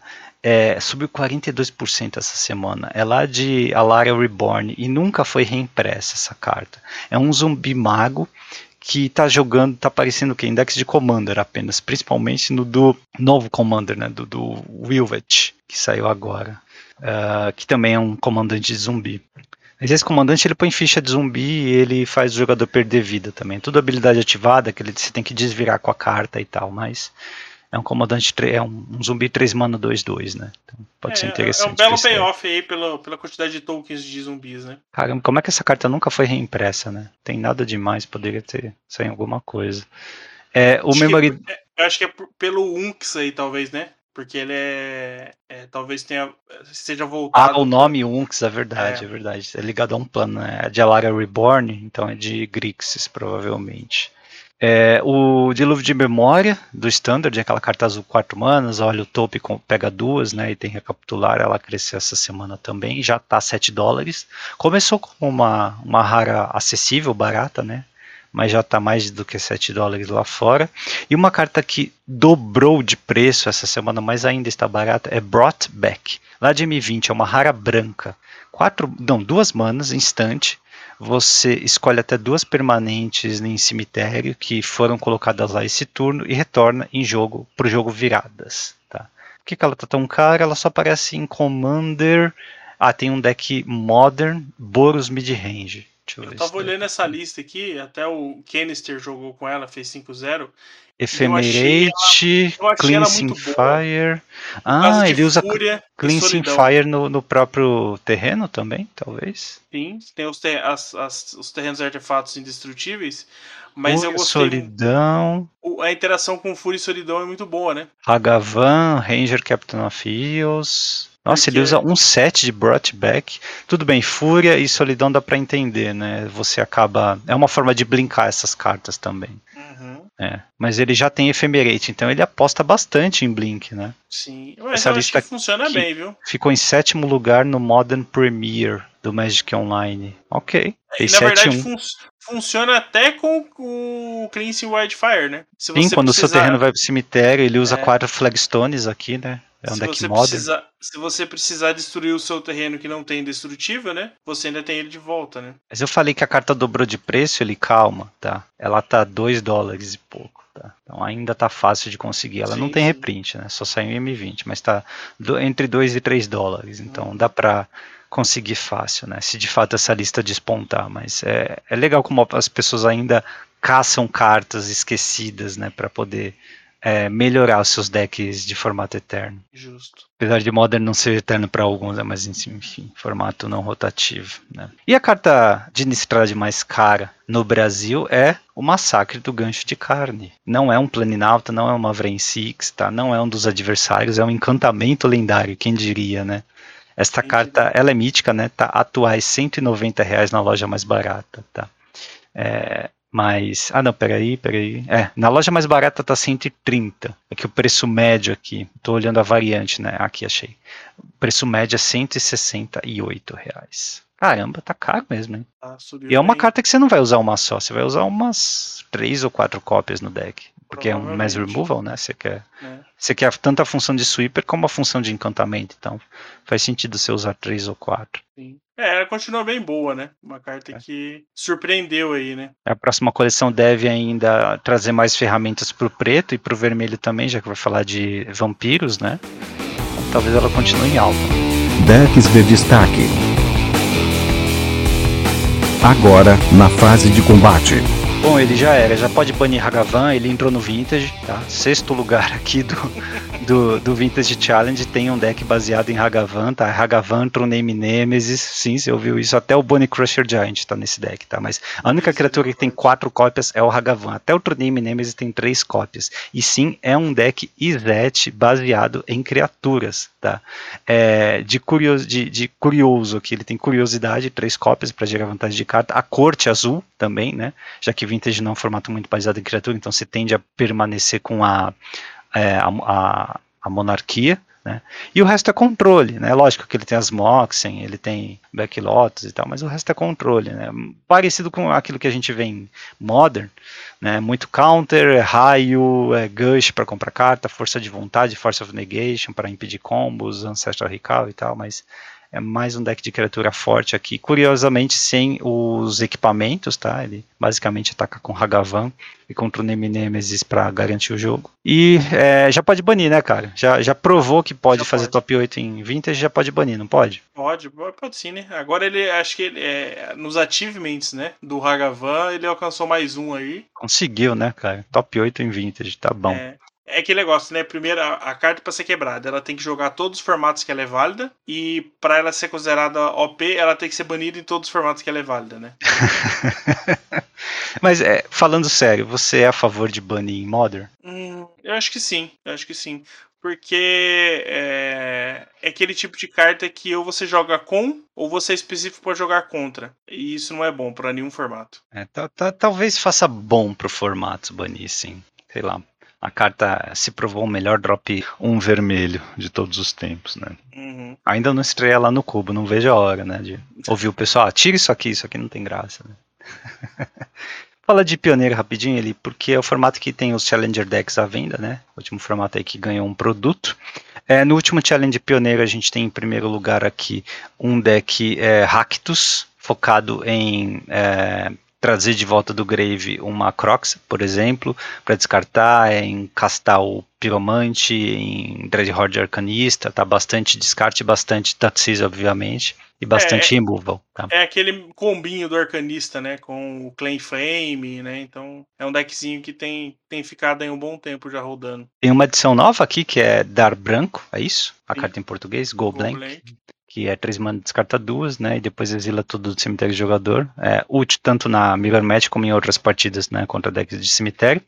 Segundo lugar é um deck de Wainota, basicamente um deck humanos, né? É, mas que tem a Wainota lá no topo da curva. Ele tem carta nova assim, tem o Huntmaster do Tovolar, que é aquele bicho verde 6 mana, 6, 6. Quando entra em jogo coloca dois lobos 2, 2. E ainda tem Dembalde, tem a parte da noite também. Tá? É, dizem que é o do Grave Titan do verde, né? Sim. Um pouquinho exagerado, né? É, um pouquinho, mas é ok. Eu acho que pro verde é bem ok. Porque o, o outro lado dele é bem forte. É, e tem o Tovolar também, o de três manas, né? A lenda, du- duas cópias do Tovolar. Tem o Inkeeper, tá cheio de cartinha nova nesse deck, né? Um deck Naya que é, tem o começo aqui com aceleração, com Elfo de Lanoir, Elfo Místico, e depois começa a baixar essas criaturas de valor, tá? É, fora criaturas, esse deck tem quatro carroças da Isica, sim, parece um deck standard, e três Ranger Class, também do standard. Tá? Então, basicamente, quase que é um deck standard, né? Mas basicamente um deck focado em criaturas fortes, em é, Wainota, né? Principalmente. Tem como tirar valor da Wainota. Ah, uma outra É. carta nova aqui é o, é o Brutal Catar, né? Que ele é 3 manas, 2, 2, entra em jogo e exila uma, um bicho do oponente. Bem forte ele. É. Muita gente usando essa carta, eu já vi ela presente até em Modern, tá? É, É porque um ele tem uma curva baixa Priest. e tem valor, né? É um Banisher Priest melhorado, parece, né? Sim, sim. É, curioso, né? Um deck só de criaturas, tá bom. É, mais um deck só de criaturas em terceiro lugar aqui, que é um deck Gru, e esse é Gru Beats mesmo, né? Ele no começo uhum. também é de Lanoir, é o místico, mas aí o resto é Bunny Crusher, é Gru Spell, Spellbreaker, é o, o dragãozinho Glorybringer na curva 5 e tal. E para interagir ele tem quatro uh, Embercliff, a Brasolâmina, e três Misium Mortars, né? Para remover os blockers da frente. Então, uma, uma estratégia similar, né? Basicamente focado em começar no play e bater muito. Uhum. Encerrando o top 4, um deck Zet ali. Tava faltando falar de Zet, né? É, Fênix aí, né? Zet Fênix aí, clássico do, do pioneiro, tem, tem se mantido forte, né? É um deck Ar que. Arclight, quatro coisas no gelo. É isso. O é. resto é quem trip de uma mana. Ganhou considerar na última coleção, né? Então fica ainda mais forte. É, o, a, a, a, carta mais diferentona que não aparece sempre é o Piece of the Puzzle, né? Aquela cartinha lá de, de Innistrad. Que... É, três manas, azul, revela cinco do topo, coloca duas até dois instante o feitiço na mão e o resto no grave. Né? Tem, tem Se colocar no grave, é. tem alguma coisa que pode recapitular? É, ele pode colocar as próprias fênix, né? Só a fênix, é. Só, né? Já, já tá é. bom. é o que ele quer, né, no final. E esse aqui tá usando quatro optar e quatro considerar, né? Uma não anulou a outra. Quem trip de uma mana, então Sim. põe todas que der. Legal. Põe todos vida que segue. uh, e é isso, tá? Vamos ficar aqui só no top 4 para não cansar demais o, o episódio, tá? Mas o, os arquétipos continuam variando. Tem mono red agro, né? Tem deck de espíritos também. Então, a, aqueles mesmos que nós vimos à venda nos Challenger Decks ainda estão né, presentes aqui nesse, nesse torneio. Mas enfim, o principal aí a gente viu que tinha mais de, de novidade, tá? É isso, Lê. Algum comentário a mais? Não, acho que não. Então vamos para o principal. Fase principal. Toda semana um tópico diferente. Entrevistas. Top 10.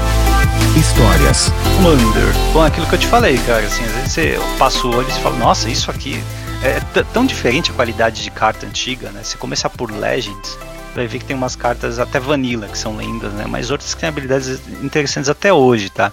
Começando pelo Adum Oaken Shield, ou não tem em português, mas seria o, o escudo de carvalho, né?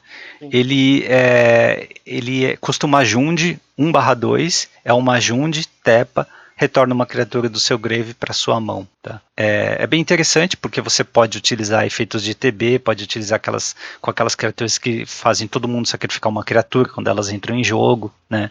E custando uma Junde apenas te permite até baixar isso no segundo turno e continuar progressivamente ativando.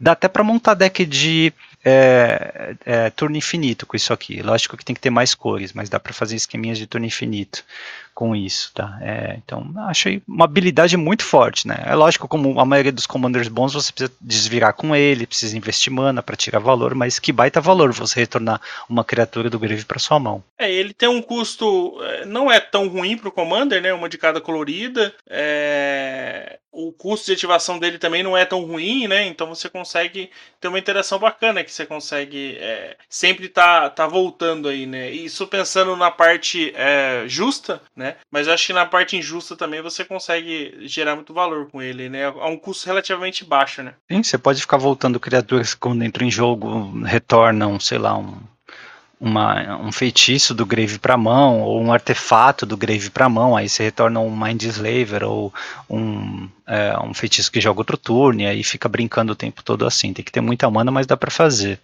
É, a é. parte do preto aí consegue fornecer muita coisa, né? Muito combustível, né? Sim, sim. Ah, tem umas coisas, coisinhas vermelhas também, Flame Tongue Cavu, né? Uhum. E, efeito de ETB não falta, cara. Então sim, tem, justo. tem como utilizar. Outra que, assim, sem dúvida, até hoje é uma carta boa, né? E é muito chata, é o Angus Mackenzie, cara, de Legends também. Ele custa uma Band para descer a 2-2, você paga uma Band e vira, dá uma Fog, né? Neblina.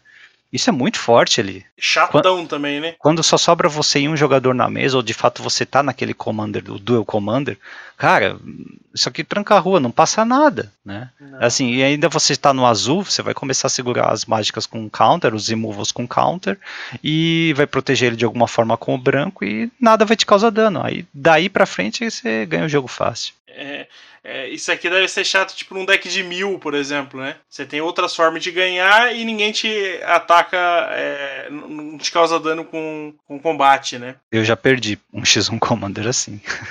É, acho que ele no, no acaba coisas assim, e só Angus Mackenzie todo turno, protegido. Aí já é. é o, o, no, no mesão ele acaba sendo menos pior, né? Porque você vai proteger basicamente só um combate, né? Menos que você tenha ferramentas para desvirá-lo, né? É, se, ó, se tá no verde, você pode ter a musa verde. Sim. Que desvira todo turno. Inclusive é, seus terrenos. Aí ninguém te causa dano mesmo. Não, aí acabou, né? Aí o Angus Mackenzie, que é, não tem versão de Chronicles, né? E a de Legends tá 460 dólares. Ah, baratinho.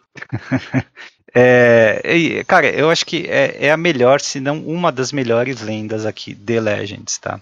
Mas tem uma outra que eu gosto bastante, mas que é mais voltada para um X1, tá? Que é a Gwen de Corsi, que eu não tô colocando aí, né, nos nossos comentários, desculpa, eu tô, eu tô vendo aqui as cartas e não tô colocando. Mas se eu pular alguma que você selecionou, fala, tá ele.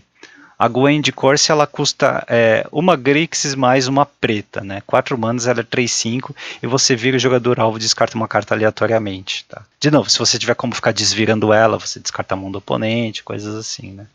Tem um corpo interessante para as 4 manas e uma habilidade bastante relevante, mas não é lá aquelas coisas, não. Eu acho que para um X1 até que pode ser bom, mas não é um Angus Mackenzie da vida, né? Ah, sim, é. acaba sendo. É, ela é bem específica e ela é boa na. É, boa não, né? Ela é bem. É... O Grixis, né, faz muito disso, né? Controla a mão e tal, é bem. É bem...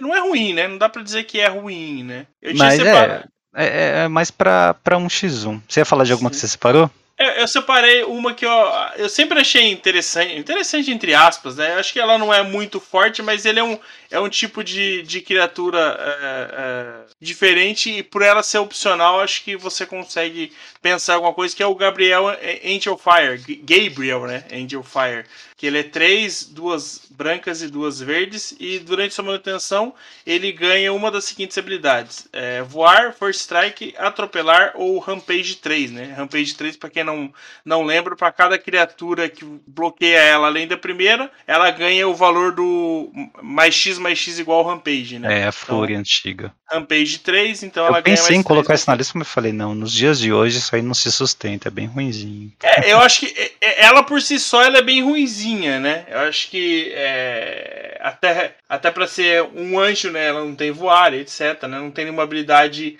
é, janela, né? Estática ali. Você precisa estar tá colocando, então é ruim, né? Porque e ainda é na sua manutenção, né? Então você não sabe o que vai acontecer ali ainda.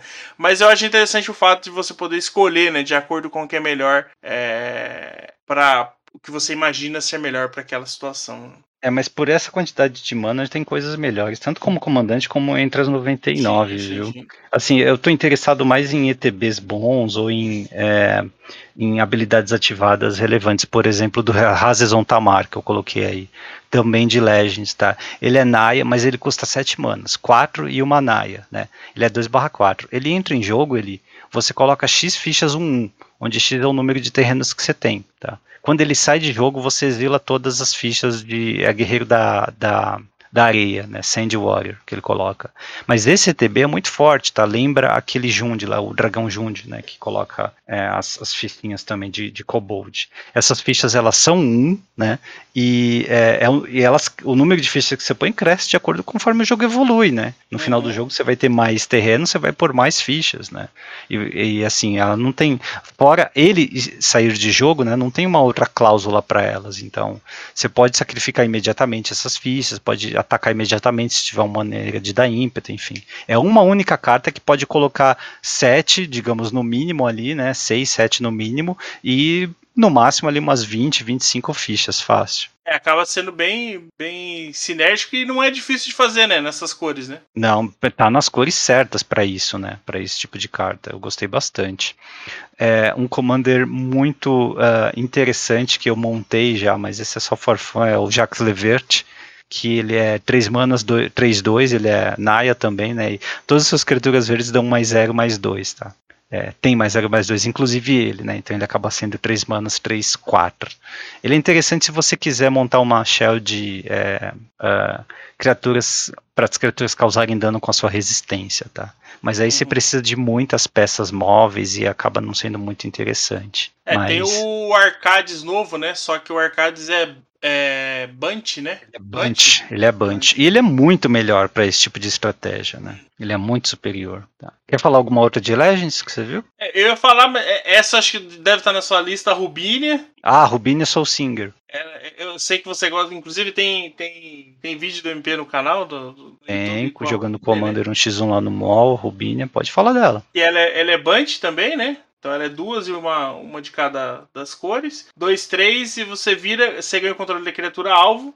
É, a criatura é, não é, a, a não vira ou desvira a criatura. É, se você desvirar ela, desvirar a Rubínia, você perde o controle da, da criatura, né? E qual outra é, se você perder o controle da, da, da, da, da né? Você perde o controle da criatura. É, é aquela estratégia de ficar roubando criatura, né, MP? Exatamente. É, e, e você ainda tem a opção de trocar a criatura que você está dominando, o que é muito sim, bom. Sim. É, lembrando tá que a Rubínia, boas. Tem, a Rubínia tem que ficar virada, né? para você manter o controle da criatura, né? Sim, sim. Mas você pode optar por desvirar, né? Na sua fase de desvirar. Então acaba sendo bastante interessante. É, uma Assim, a, a Rubínia, eu gosto de montar deck temático de roubar cartas com ela, sabe? O, uhum. o, o azul tem bastante Sim. carta boa para isso, e o, v, o branco fornece uma proteção e o verde dá aquele ramp básico, porque as cartas que dominam no confiscar, né, do estilo de confiscar, são seis manas normalmente, seis ou mais. Então você junta isso com cartas que jogam outro turno e monta o deck mais chato do mundo, tá? Aquele que destrói amizades para sempre, assim. É, mas é, é legal, né? é legal quando você tá desse lado. É, essa aqui ele, eu já vi gente jogando, acho que foi o Grilo que jogou com esse no nosso grupo, tá? O Rasputin Dreamweaver, também de Legends, cara. Ele custa 4, uma branca e uma azul, 4 barra 1, bem fraco, né? Só que ele tem um ETB muito interessante, tá? Ele entra em jogo com 7 marcadores de sonho. Você remove um marcador de sonho para gerar uma mana incolor, Tá? E você também pode remover marcador de sonho para prevenir um de dano que fosse ser causado a ele, tá? E no final da sua manutenção, se ele começou o turno é, desvirado, você coloca um marcador de é, sonho nele, tá? Então ele vai recuperando. Só que ele não pode ter mais do que 7, então você não pode ir acumulando. Só que 7 já é suficiente, né? Sim, no turno seguinte, no, no, mesmo turno que ele entra em jogo, você pode já é, é, é utilizar. Ele custa 6, mas você pode gerar 7 manas. Tá? E você também pode, no próximo turno, utilizar 6 que você baixou mais a 7 que ele pode gerar para jogar alguma coisa absurda, né? Uma mágica de custo X muito alta, né? Um, é, compra X e ganha X, alguma coisa desse tipo. Então, assim, é, é uma máquina é de gerar carta. E ele em si é um ritual, né? Por seis manas você gera sete, é muito esquisito. Sim, é, e é engraçado que ele tá numa, numa cor que você consegue ter bastante sinergia com artefatos, por exemplo, né? Branco e, e azul tem bastante coisas com, com isso, né? Então, como ele gera incolor, né? Você também consegue trabalhar isso, né? Também eu vejo como uma, uma possibilidade bacana nele. É, mu é muito estranho, né? Tipo, você. É, sexto turno, viro no meu deck azul e branco, viro tudo, baixo Rasputin, sacrifico ele para baixar meu carne, sabe? Uhum. É muito esquisito. É, tem a Rubínia, né, que você comentou, mas também tem uma outra carta boa para dominar, né, que... Ah, não, essa tá em outra coleção, então não vou me adiantar aqui. É, vou falar do Tetsu Mezawa, eu gosto dele. Uhum. Ele é, foi ele que teve a treta com o Nicol Bolas, né? Deixa eu colocar ele aqui para você ver. Tá aí, tá. É, ele é, custa uma Grixis, ele é 3-3, então tem um bom tamanho aí, né, no Vanilla Test.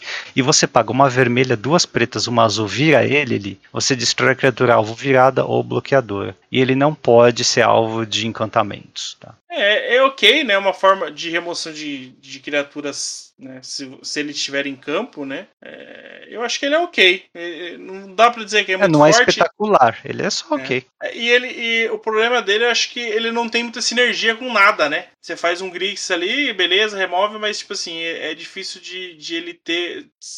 Você ter alguma interação bacana com ele, né? Com o resto do deck. É, não, aí você, assim, você vai apenas. Deixa eu ver o tipo dele aqui atualizado. Ele é, é humano arqueiro. Né? Ele é humano, mas não, não é nem mago, né? Nossa, o humano arqueiro mago... é horrível, né? Ele podia é. ser ladino, pelo menos, né? É, um... ladino mago, alguma coisa é, assim, né? Mas é. não, nem isso. A arte dele é que é legal, né? Mais estilo japonês aqui. É, e a última que eu queria comentar, eu coloquei para você ver, é a Shira Arin, tá? Essa muita gente teve a versão de Chronicles dela, tá?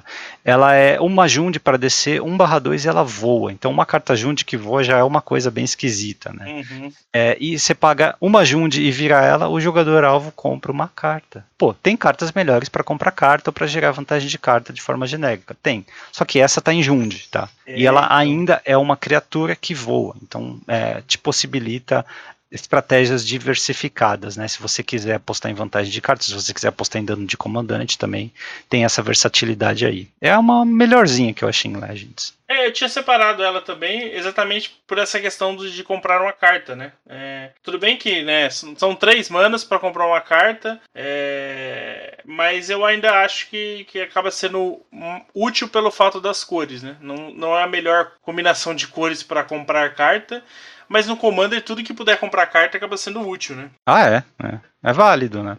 É, e mesmo entre as, as, as 99, né, na falta de coisas melhores, você eventualmente pode usar também. Enfim. Pô, MP, você não comentou de nenhum Elder Dragon? Não dá, né, ele? Não tem como, cara. São muito ruins. Sim, o título do programa é Melhores Comandantes, né? Se fosse melhores cartas, eu diria que o Nicobolas ele pode entrar em certos decks, tipo o do é, do Sion para poder dar uma bolada no oponente, né? Via Sion. Mas como entra assim, como comandante mesmo não dá, né? Ah, não dá, é bem Não tem como, né, não dá. É. Só esse custo de manutenção aí já é, já é terrível, né, cara? É, isso aí mata. Até, até a peru, né? A gente brincou bastante com essa carta, mas não tem como também. Não, não é. Podemos passar para 95? Bora. Cara, 1995 tem uma, mais uma, uh, dessa vez é Esper, que ela é boa em roubar carta, que é a Merrick Ribéry. Uh, ela custa uma Esper, ela é 1 barra 1. E a habilidade é muito similar à anterior que a gente viu, né? Assim, você vira, ganha o controle de uma criatura alvo enquanto você controlar a Merrick, tá? Só que é, ela tem que ficar virada também, tá? Quando ela fica desvirada, você destrói aquela criatura e ela não pode ser regenerada, tá? Você não vai ter opção de voltar para uma outra criatura para ela no futuro, né? você vai acabar destruindo. O que muita gente acaba usando, né? Vira de usa algumas ferramentas para desvirar a Merrick só para poder destruir criaturas alvo, tá? E por custar uma Esper apenas, ela é muito eficiente em termos de custo de mana. Sim, sim. É, acaba. É, ele é, é, é, um outro tipo de carta que é bem. É, você consegue abusar, né? Do tipo de. da habilidade dela, né? Então acho que ela é. Fácil. Acaba sendo útil nesse sentido, né? E a última de 95 que eu queria falar, de fato, assim, o ano foi fraco em termos de lendas de possíveis comandantes fortes, é a Soraya, vírgula, a Falcoeira. Né? É, não, não é brincadeira não, tá? É uma é uma lenda que é, que é um, um, líder de falcões, tá? É verdade. Ela não é um falcão, é um humano, apenas humano, tá? Mas ela é de terras natais, é 3 manas, 2, 2, e diz todos os falcões ganham mais um, mais um. No texto original, tá? No texto atualizado, muita gente não sabe disso, é todas as aves ganham mais um, mais um. Sim. E ela ainda tem uma habilidade adicional de pagar uma mais uma branca, dois pontos, é, a ave-alvo ganha formar bando até o final do turno. Então, formar se você bando, quiser hein? um comandante de falcão ou de aves, tá? Ela é mono branca ela é rápida de baixar e ela é muito barata, muito fácil de encontrar. Ah, e quem se chama Soraya, ou quem tem uma esposa chamada Soraya, enfim, também pode homenagear a esposa. Sim, sim. É, eu que, enfim, tive uma carta Renata, né, para poder guardar. Mono verde. Mono verde. É. Acaba sendo bom. É, eu mas separei eu... duas aqui, mas assim, eu é. sei que elas não são muito boas, porque o ano realmente tá bem fraquinho. É o Barão Sengir. Ele é um. Não dá, vampiro, não dá. É bem, é, mas eu, eu, eu, eu, eu acho legal. Talvez ela seja melhor naquela época do que agora, provavelmente. Né? E a outra acho que eu não vou nem falar, porque a outra é bem. Eu, eu gostei da habilidade dela. Mas assim, acho que para os tempos de hoje ela acaba não sendo. É, é desculpa, general... eu, eu, devia ter te falado antes, né? Que a gente tinha combinado os melhores comandantes, né? Não os pet, aqueles que a gente acha, as lentes que a gente sim, acha sim, legais, sim. os melhores comandantes. Eu devia até, até ter te falado antes isso, mas eu acho que faz sentido se você coloca no nome do episódio, se propõe a falar dos melhores, né? Não convém falar daqueles, ah, eu acho isso aqui cute, né? Acho isso aqui uhum. bonitinho, legal. Não é aqueles que nos dias de hoje ainda tem como fazer alguma coisa legal com eles. E acho que, infelizmente, o Barão não. Se tem um Barão Sengir que entra, é o novo. Tem uma versão Ah, nova não, dele. bem melhor, com É, certeza. muito superior. Mas é, serve como challenge accepted, sabe? Assim como vários outros, né? Que a gente possivelmente poderia ter colocado na lista. Uhum. Um desses challenge accepted que eu vou colocar aqui para você é a Asmira Vingadora Santa, lá de Miragem, tá? Ela é, é- custa duas, uma verde e uma branca, 2/3 e voa. Então ela voa, já é estranho, né? No verde e branco, um bicho que voa assim. É, não é incomum, mas é, é- continua sendo estranho. Ela diz: no, coloca um marcador mais um, mais um nela para cada criatura colocada no cemitério, é, vinda de jogo, né? Para cada criatura que morreu é, naquele turno, tá? É, por que, que eu disse que é challenge accepted? Porque tem como, né, com combos via, sei lá, é, o, é, um sec outlet, um SAF, mais uma Revelark, ou qualquer outro bicho que revive, né, você colocar infinitos bichos no cemitério num turno, você fazer um loop desse. E aí no final do seu turno você tem que colocar marcador mais um, mais um nas mirras, e aí no próximo turno você vai ter um bicho infinito, barra infinito atacando, tá? É challenge accepted, tá? Aí se vira. Mais alguma coisa com isso Mas aí, né? o Commander já vem com a habilidade de crescer e já vem com evasão. Então o resto, que não é fácil, mas enfim, é problema Ah, seu.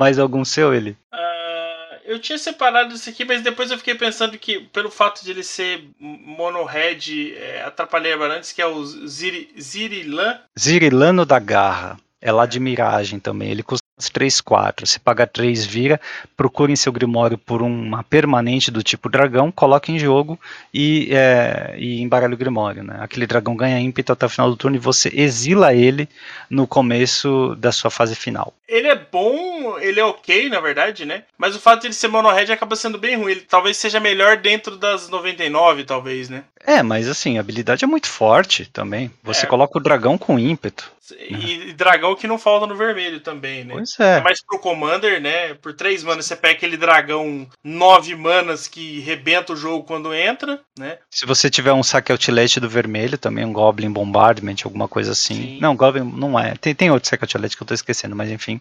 Você é, deixa ele no cemitério em vez de exilar, né? Pra poder eventualmente voltar pro Grimório, voltar pra mão com alguma outra carta. É, acho Mas- que é- acaba sendo a melhor situação, né? Você conseguir é, faz- sacrificar para que você, eventualmente você consiga fazer ele voltar de alguma outra forma, né? Mas é interessante, né? É, apesar de que para Commander de Dragão tem outros comandantes mais interessantes, sim, inclusive com outras cores. Mas acaba sendo interessante, sim, essa habilidade ativada é muito forte, né? É bom, é bom não menosprezá-la. Eu tenho uma aqui muito simples, cara. É, vou colocar aqui para você ver. É, é a Caísa, lá de Alianças, tá? A Caísa é um bicho verde, né? Antigão, a gente usava até em certos decks. Custa 3 e 2 verdes, 2 barra 3, e diz todas as criaturas verdes têm mais um mais um. Não só as suas, né? Todas têm mais um mais um, inclusive ela, tá? Ela é uma antífona, basicamente, né? Uma criatura antífona do verde. Não é muito boa, né? Mas se você quiser algo simples e é, algo mais fácil de controlar, mais direto, é a Caísa, tá? Uma antífona verde com pernas, tá aí. Verde não tem problema com custo de mana também, né? 5 Não, mana não né? é demais. Fácil também, né? Acho que é, o antífona com pernas é sempre útil, né? Sim, sim. Uma carta que é, muita gente tira sarro, mas que fica melhor a cada ano, ele fica mais fácil de reduzir os efeitos negativos dela. É o Senhor de Trassenhorn, tá? Senhor de Trassenhorn é, é clássico, né? Acho que o pessoal que já jogou com ele é, lembra dele, né? Ele é, é um zumbi, tá? Não é mago nem nada, é apenas um zumbi. Ele custa uma e uma Grixis, né? Ele é 10 barra 4, cara, e regenera por uma mana preta. Aí você fala, pô, 10, 4 manas, 10, 4, uma mana regenera, tem algum defeito aí. Não, não tem um, tem três defeitos, tá? O ETB dele é você perde dois de vida, sacrifica duas criaturas e o oponente compra duas cartas, tá? Mas eu digo, a cada ano que passa fica mais fácil é, mitigar Minimizar, né? esse ETB, exatamente. O ETB mais é, problema aqui é o de você sacrificar duas criaturas, porque se você não tiver outros dois bichos, ele vai ser uma das criaturas que você sacrifica. Uhum. É, mas oponente alvo comprar duas cartas, não tem problema nenhum. Se você está no mesão, você escolhe alguém que você quer beneficiar, ou você tem alguma carta em jogo que tira Nefirexiano, alguma coisa assim que dá dano quando o oponente compra, e você perder dois de vida não machuca em nada, né? Até tem uma Agora- Narset, né? Tem a Narset de 3 manas também. Boa, a Narset. Agora, sacrificar dois bichos, você vai precisar colocar algumas fichas aí, ou vai precisar ter bicho de. é, é, imortal, né? Sai um bichinho agora, o zumbi de uma mana de Forgotten Realms, né? Que quando morre você ou põe marcador ou, ou põe uma ficha de tesouro. É o tipo de uhum. carta que só deixa o senhor de Horn melhor, cara. Sim. É, eu acho que o efeito dele é, é, negativo, né? O ETB dele é negativo, mas você pode transformá-lo, né? de algum jeito você consegue tirar vantagem. É lógico, dois de vida, né? Você não vai, não tem como mexer com isso, mas o sacrificar das criaturas tem várias criaturas que tem o, o algum trigger quando morre, né? É, e, o, e o comprar cartas, né? Como você falou, você consegue negar ou é, trocar isso por alguma coisa. Né? O mesão tem o lado político, né? Então você, você pode tirar isso, você pode tirar proveito disso aí, né? Exatamente. E uma outra, cara, a aliança foi sensacional também, né? Também de alianças o Fedal Grife, tá? Primeiro porque ele é um hipopótamo cor-de-rosa com asas verdes, tá? Segundo que, assim, ele é Bunt, né? Custa uma e uma Bunt, é 4-4, e ele tem habilidade ativada em cada uma das cores dele. Só que as habilidades, elas dão, tipo, a branca dá voar, a azul retorna ele para sua mão e a verde dá atropelar até o final do turno. Só que além de fazer essas coisas, elas também fazem algo pro oponente. A branca é, o oponente ganha 2 de vida, na azul o oponente compra uma carta e na verde você coloca uma ficha, um 1 verde é, no controle do oponente alvo. E tipo, você pode ativar quantas vezes você quiser, né? É habilidade de dois pontos. Eu acho fantástico para group hug, né? Para um commander mais é, é, diplomático, né? Uhum. E de qualquer forma, né? Ele é, é ele é uma, um bicho 4-4 que pode atropelar e voar, tá? Então ele também pode ameaçar por dano de comandante. Então é interessante. É, Ser o último, ele... você vai ser uma das últimas pessoas na mesa se você tiver com esse comandante. Né? ninguém vai te matar primeiro. Nada. Ninguém. Até porque matar o Fedor Griff ninguém quer matar, né, cara? Um bicho tão bonito desse. Mas realmente ele tem essa temática diferente, né? Você consegue trabalhar com isso e fica naquela, né? Ah, vai jogando aí, toma dois de vida aí, e aí, você quer comprar uma carta? Né? Faz isso aí. Então, ele tem ele eu acho que para mim é uma das cartas mais que tem esse aspecto político pro Commander. Eu acho que você consegue trabalhar muito com isso. É, assim, é um design tão, tão cedo, né? Depois veio outras cartas mais focadas nisso, mas das antigas aqui é melhor para Group Hug, né? Ele, ele é, dá alvo no, no, em certo oponente, sabe? O oponente alvo ganha 2 de vida, o oponente alvo compra carta. Então é muito bom no mesão, né?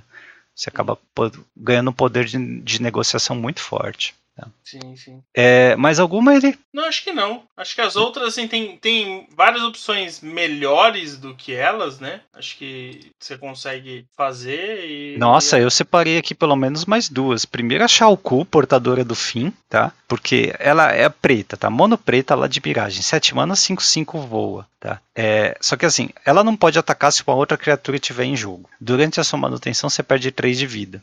E você vira, remove a criatura alvo do jogo e coloca um marcador mais um mais um nela. Por que, que eu coloquei ela aqui? É challenge accepted, cara. Assim, você vai ter um bicho que remove bichos do jogo, sabe? Exila bichos. Sim, sim. Mas sim, ela não é muito boa. A outra que eu queria falar era o Zuberi, né? O Zuberi, deixa eu colocar aqui para você.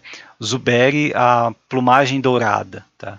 Que é lá de miragem também. Ele é um lord de grifos, tá? Mas diferente da da Soraya, né, os grifos não foram atualizados para aves, tá? Os falcões foram. Então o, Zuberi, ele custa 5 manas no branco, tá 4 em uma branca, 3 3 voa. Ele é um grifo lendário e ele diz todos os outros grifos ganham mais um mais um, tá? Não só os que você controla, mas o oponente não vai ter grifo, né? Só você que vai ter grifo no deck. E olhe lá, né? e olhe lá. Ah, então é isso, né? É lógico que se você vai fazer um comandante, um commander focado em, em grifos, né? Talvez você queira mais cores, colocar um, é, uns metamorfos aí, né, para aumentar o número de grifos bons que você tem acesso. Mas, se você quiser algo raiz, mono branco, tá, é o Zuberi. Ele é o líder dos grifos do Magic antigo, tá, não tem como. É, até porque no Squarefall você tem 51 tipos, 51 grifos apenas. Muito Magic, pouco. E sendo que é, um, dois 3, 4, 5, 6, 7, 8 você não consegue utilizar porque eles têm azul. Na verdade, tem outras cores que tem. Você sabia que tem um grifo BW? Não. Sabia que tem um grifo Naya? Nossa. Então os grifos mais exóticos ainda não vão no Commander do Zuberi, é isso que você tá Tem falando. um grifo artefato, e esse ainda dá pra usar em Commander Que Legends. fracasso, viu? Que fracasso. Que pena se ainda fosse atualizado pra ave, né? Cara, mas é isso, não tem muita coisa, né, de 94 a 96. Assim, para mim, o campeão é o Angus Mackenzie, de todos esses que nós falamos. A melhor lenda, assim, é, em termos de, né, do que ela pode fazer de, é, hoje, né, é o Angus Mackenzie. Eu acho que sim. É, é, é, é difícil, né, porque é, é numa tem, tem outras duas que chegam perto, a Rubínia e a Merrick Ribéry. Sim. Mas eu ainda acho o Angus mais interessante. É, acho que é, é, uma época que é, é, difícil de você pegar, né? Até porque o, o, o Commander é, começou a entrar um pouco mais em foco muito mais para frente, né? Então foi em 2011, é difícil cara. resgatar isso, né? Mas assim. É não, essas cartas não foram criadas pensando em não, Commander, né? Mas acidentalmente elas acabam sendo interessantes hoje, nem que seja para aquele Challenge Accepted. Né? Ah, eu não sei se o pessoal vai curtir né, esse tipo de programa, mas a gente pode falar, fazer isso até 2011, né? Pegar os próximos três anos, ou mais ou menos anos também, dependendo de quantas lendas tem, e ir comentando até 2011, quando sair o primeiro produto voltado ao Commander. Se o pessoal curtir, a gente cria uma série sobre isso. Até porque vai demorar. Ah, os próximos programas vai ter que ser assim a cada três meses, né? Depois de, de, Tipo assim, 2018, 2019 vai ter que ser um programa cada mês, quase, né? Porque a quantidade de Commander que vai ter nesse. É, não. Mês, né? As melhores cartas de Commander quando a Wizard já sabia o que era Commander. Aí não, né? Aí. Aí to, toda carta vai ser interessante. É, né? justo. Mas então, considerem isso um piloto, né? Quem gostar, comenta aí que a gente faz mais. Mas, cara, você viu como foi pouco, né? Eu acho que a tendência é aumentar, daqui para frente é aumentar. Se a gente fizer tipo de 97 a 99, vai ter mais coisa. Porque aí você já pega a saga de Urza, profecia, essas coisas. Né? Que já tem um, é, as próprias habilidades em si, né? Se a gente olhar as habilidades, eu comentei, né? Tem criaturas, ah, as criaturas com é, travessia de floresta não podem atacar, sabe? Tipo, é muito Isso é específico é inútil, e, é. e, e, assim, é inútil para qualquer coisa. Tipo, não serve nem para é, apoiar a mesa quando a mesa tá bamba, sabe? Tipo, as cartas que não, não tem nem sentido para existir, né? Tipo, ah, quando você vai para 97, você entra no ciclo de Hat, Tempestade e tal, tem umas coisas legais para você ver hoje, umas sim, coisas combosas, sim. né? Também joga entre as 99 e tal, então esses flashbacks assim são interessantes, assim, já, já não está mais nesse período de teste que a gente vê aí, né? Porque as primeiras criaturas lendárias foram de Legend, né? por isso que é o nome, daí que vem o nome da coleção, né? Você tem até a criatura Vanilla, que era que era lendária em Legends. Mas depois eles descobriram, opa, dá pra fazer algo interessante com esse tipo de criatura, com esses personagens, né? Aí veio umas coisas bizarras, viu? Crovax, Rainha Fractus, o Carne original, coisas assim, né? Eu, lembro de, dessa, dessa carta aqui, eu lembro da Taniwa. A Taniwa, a serpente marinha. É, eu, eu falei, gente, pra que essa carta existe, sabe? Tipo, uns negócios que não, não, não fazia. Não, e, mas olha só, uma criatura azul, 5 mana, 7-7 atropela, ela tem que ter um baita de um defeito.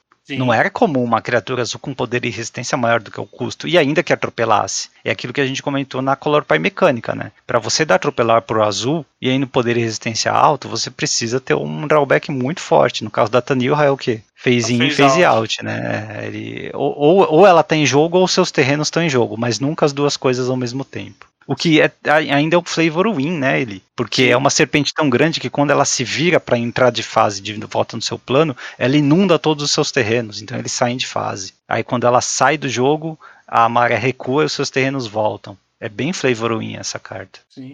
Acho que todas as. Teve alguma carta que a gente comentou que não é da, da lista reservada? Uh, tem, não. tem. Não, tem, tem. Eu acho que a, as lendas de Legends que a nós Rubine, comentamos são.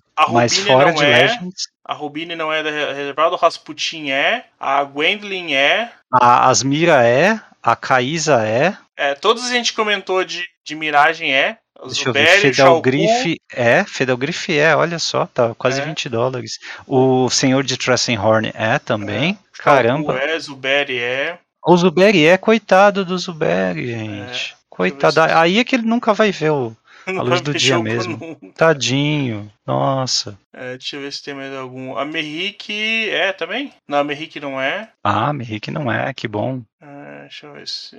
A Soraya, a Soraya acho que também não é. A Soraya é da lista gelada. Ah, a Soraya é? É. Nossa, terras natais, hein? Nossa, eu tinha essa carta, cara. Caramba. A Shira Aren não é, apesar de ser de Legends, ela não é. Não. É, então dá pra fazer com ela. É, se bem que acho que a Soraya ainda não é cara. Eu não sei aqui no Brasil quanto que tá a Soraya, mas. Eu acho que muita fora- gente não sabe que ela foi atualizada pra Ave, né? Isso pode mudar as Sim, coisas, mas, quase ninguém acho que sabe disso. Mas tem comandante melhor pra Ave, né? Em Invasão tem o Kangi, aí tem a versão mais nova do Kangi, que sai acho que em Commander Legends, que também liga pra Ave. Então você tem uns upgrades aí que você ganha cor, ganha poder do Planalta. É, a Mas, uma sempre bom fazer Soraya MM tá 25 reais. Não tá tão caro pensando nas outras que a gente falou aqui, não, viu? Sim. É. É, são Mas cartas é. que no mall é baratinha, né, MP? Nossa, custa nada no mall, né? Um centavo. Mas no, no físico, pra você ter umas cartas dessas, é bem carinho, né? Quem entrar numa loja e pedir eu quero uma Soraya Niermint, tá aqui, 18 reais, vai fazer o dia do lojista, assim. Vai ser o dia mais feliz da vida do lojista. Pior. Bom, é isso, ele é. Quem comentou, quem gostou ou não gostou, pode comentar aí, por favor, nos ajuda bastante. Né? E vamos pra limpeza então. Fase final. Pra você que já está de saco cheio. Frase da semana só pode ser a do Diego. O que, que ele disse ali? E Diego, Diego, Diego tem contribuído bastante com nossas frases agora. É uma lenda. O Diego disse que é, é- Eu não entendi o símbolo aqui, MP. Ah, não precisa, não. Ah, tá. Então, é Modern Jogo do Bicho, 500 conto no macaco. tá, tá, tá, tá ali, né? Tá, você já pode comparar o Modern com o Jogo do Bicho tranquilamente, Ele né? tava esperando um motivo pra ele ser banido, tá aí, né? Só pra não precisar correr atrás, né? Gastar dois mil reais em quatro cartas, tá aí. 500 conto no macaco, é. Já que você não pegou ainda, né? Torce pra banir que assim você nunca vai precisar pegar, né? 500 conto no macaco. Não dá, né, ele? Ah, não para com isso, né, cara? Para com isso. Nem no jogo do bicho não dá. Não dá. né? E É, o talvez resposta no jogo do bicho ainda vale mais, né? Esse seja é uma triste. aposta melhor, né? Sim. E a resposta do quiz da semana, em que ano foi fundada a Magos da, do Litoral? Eu não lembro o mês, mas o ano é 93, né? Não, Não? não, senhor, 1990. É, é verdade, 93 foi o Magic, né? 93 foi o Magic, É, foi a estreia do a- Magic. A, a Wizards lá na Gen. É, então o Wizards tinha três anos antes já, né? O que, que ela fez antes do Magic? Cara, eu não sei. Isso bateu, bateu essa dúvida em mim, mas eu não tinha energia pra pesquisar, não. Não sei se ela já tinha Dungeons and Dragons, ou. Eu acho que ela tinha um outro card game do Richard Garfield, eu não sei, não sei. Mas é, quem quiser, tem na Wikipedia, isso eu tenho certeza, né? Se quiser, tá lá. Mas alguma coisa ela deve ter feito, porque, pô, você não sobrevive três anos de ideias, né? Não é possível, né? É, mas é isso, ele próximo programa a gente já vai ter as novidades da próxima coleção do pré-release que nós não vamos jogar. Ah, tá tão barato, que pena. Ah, A gente pode jogar online, né? Mas não, não no papel, infelizmente. Com certeza no físico não vai ter jeito. É. Só para dar um exemplo, assim, né? A gente está programando o churraque dos, entre os apoiadores do podcast. É, o, um, o ouvinte nosso, é, muito querido, solicitou lá no condomínio dele, ó, tem um espaço aqui para churrasco, eu vou reservar e tal, deixem isso comigo. É, e aí o pessoal que é da região vai para lá, né? Cada um vai levar uma coisa e a gente vai também, obviamente, levar decks de Commander, né? Levar cubo também e passar um dia lá, no mínimo uma tarde, no máximo um dia jogando e comendo, tá? Nessa brincadeira, considerando transporte, considerando é, o que a gente vai levar de carta e tal, eu acho que não vai dar nem a metade do que a gente gastaria nesse pré-release. E garanto que a diversão vai ser bem maior, Uhum. vai ser um ambiente bem melhor. Né? É, nada contra a loja, mas simplesmente pelo fato de estarmos entre a guilda aí, né? Sim, Então, pra- é, mas é você ver o- otimização o- de, de custos, né? De gastos, né? É, pra você ver como não dá von- nem vontade, né? Visto as alternativas que nós temos, não dá vontade de gastar em pré-release mais. Em Não. produto selado em geral, né? Infelizmente. É o que eu disse, né? O, The- o Gathering tem que estar acima do Magic, não tem jeito. Hoje em dia é, É. o que. que Ainda bem que temos fazer. o Gathering ainda, né? Sim, é que voltamos a ter o Gathering, né, MP? É. Mas uma das coisas mais legais desse show é que eu vou conhecer o Gael, porque antes eu só tinha visto ele no forno, né? Verdade. Verdade. Vamos conhecer o Gaelzinho lá. Mas é isso, então. É, quem veio até aqui, muito obrigado. Se quiser dar o feedback, é, nossas redes sociais é só procurar Hack dos Cast. Por que Hack dos Cast ali? E aqui é BR. Com isso Um nos abraço. despedimos. Até semana que vem. Até semana que vem. Abraço.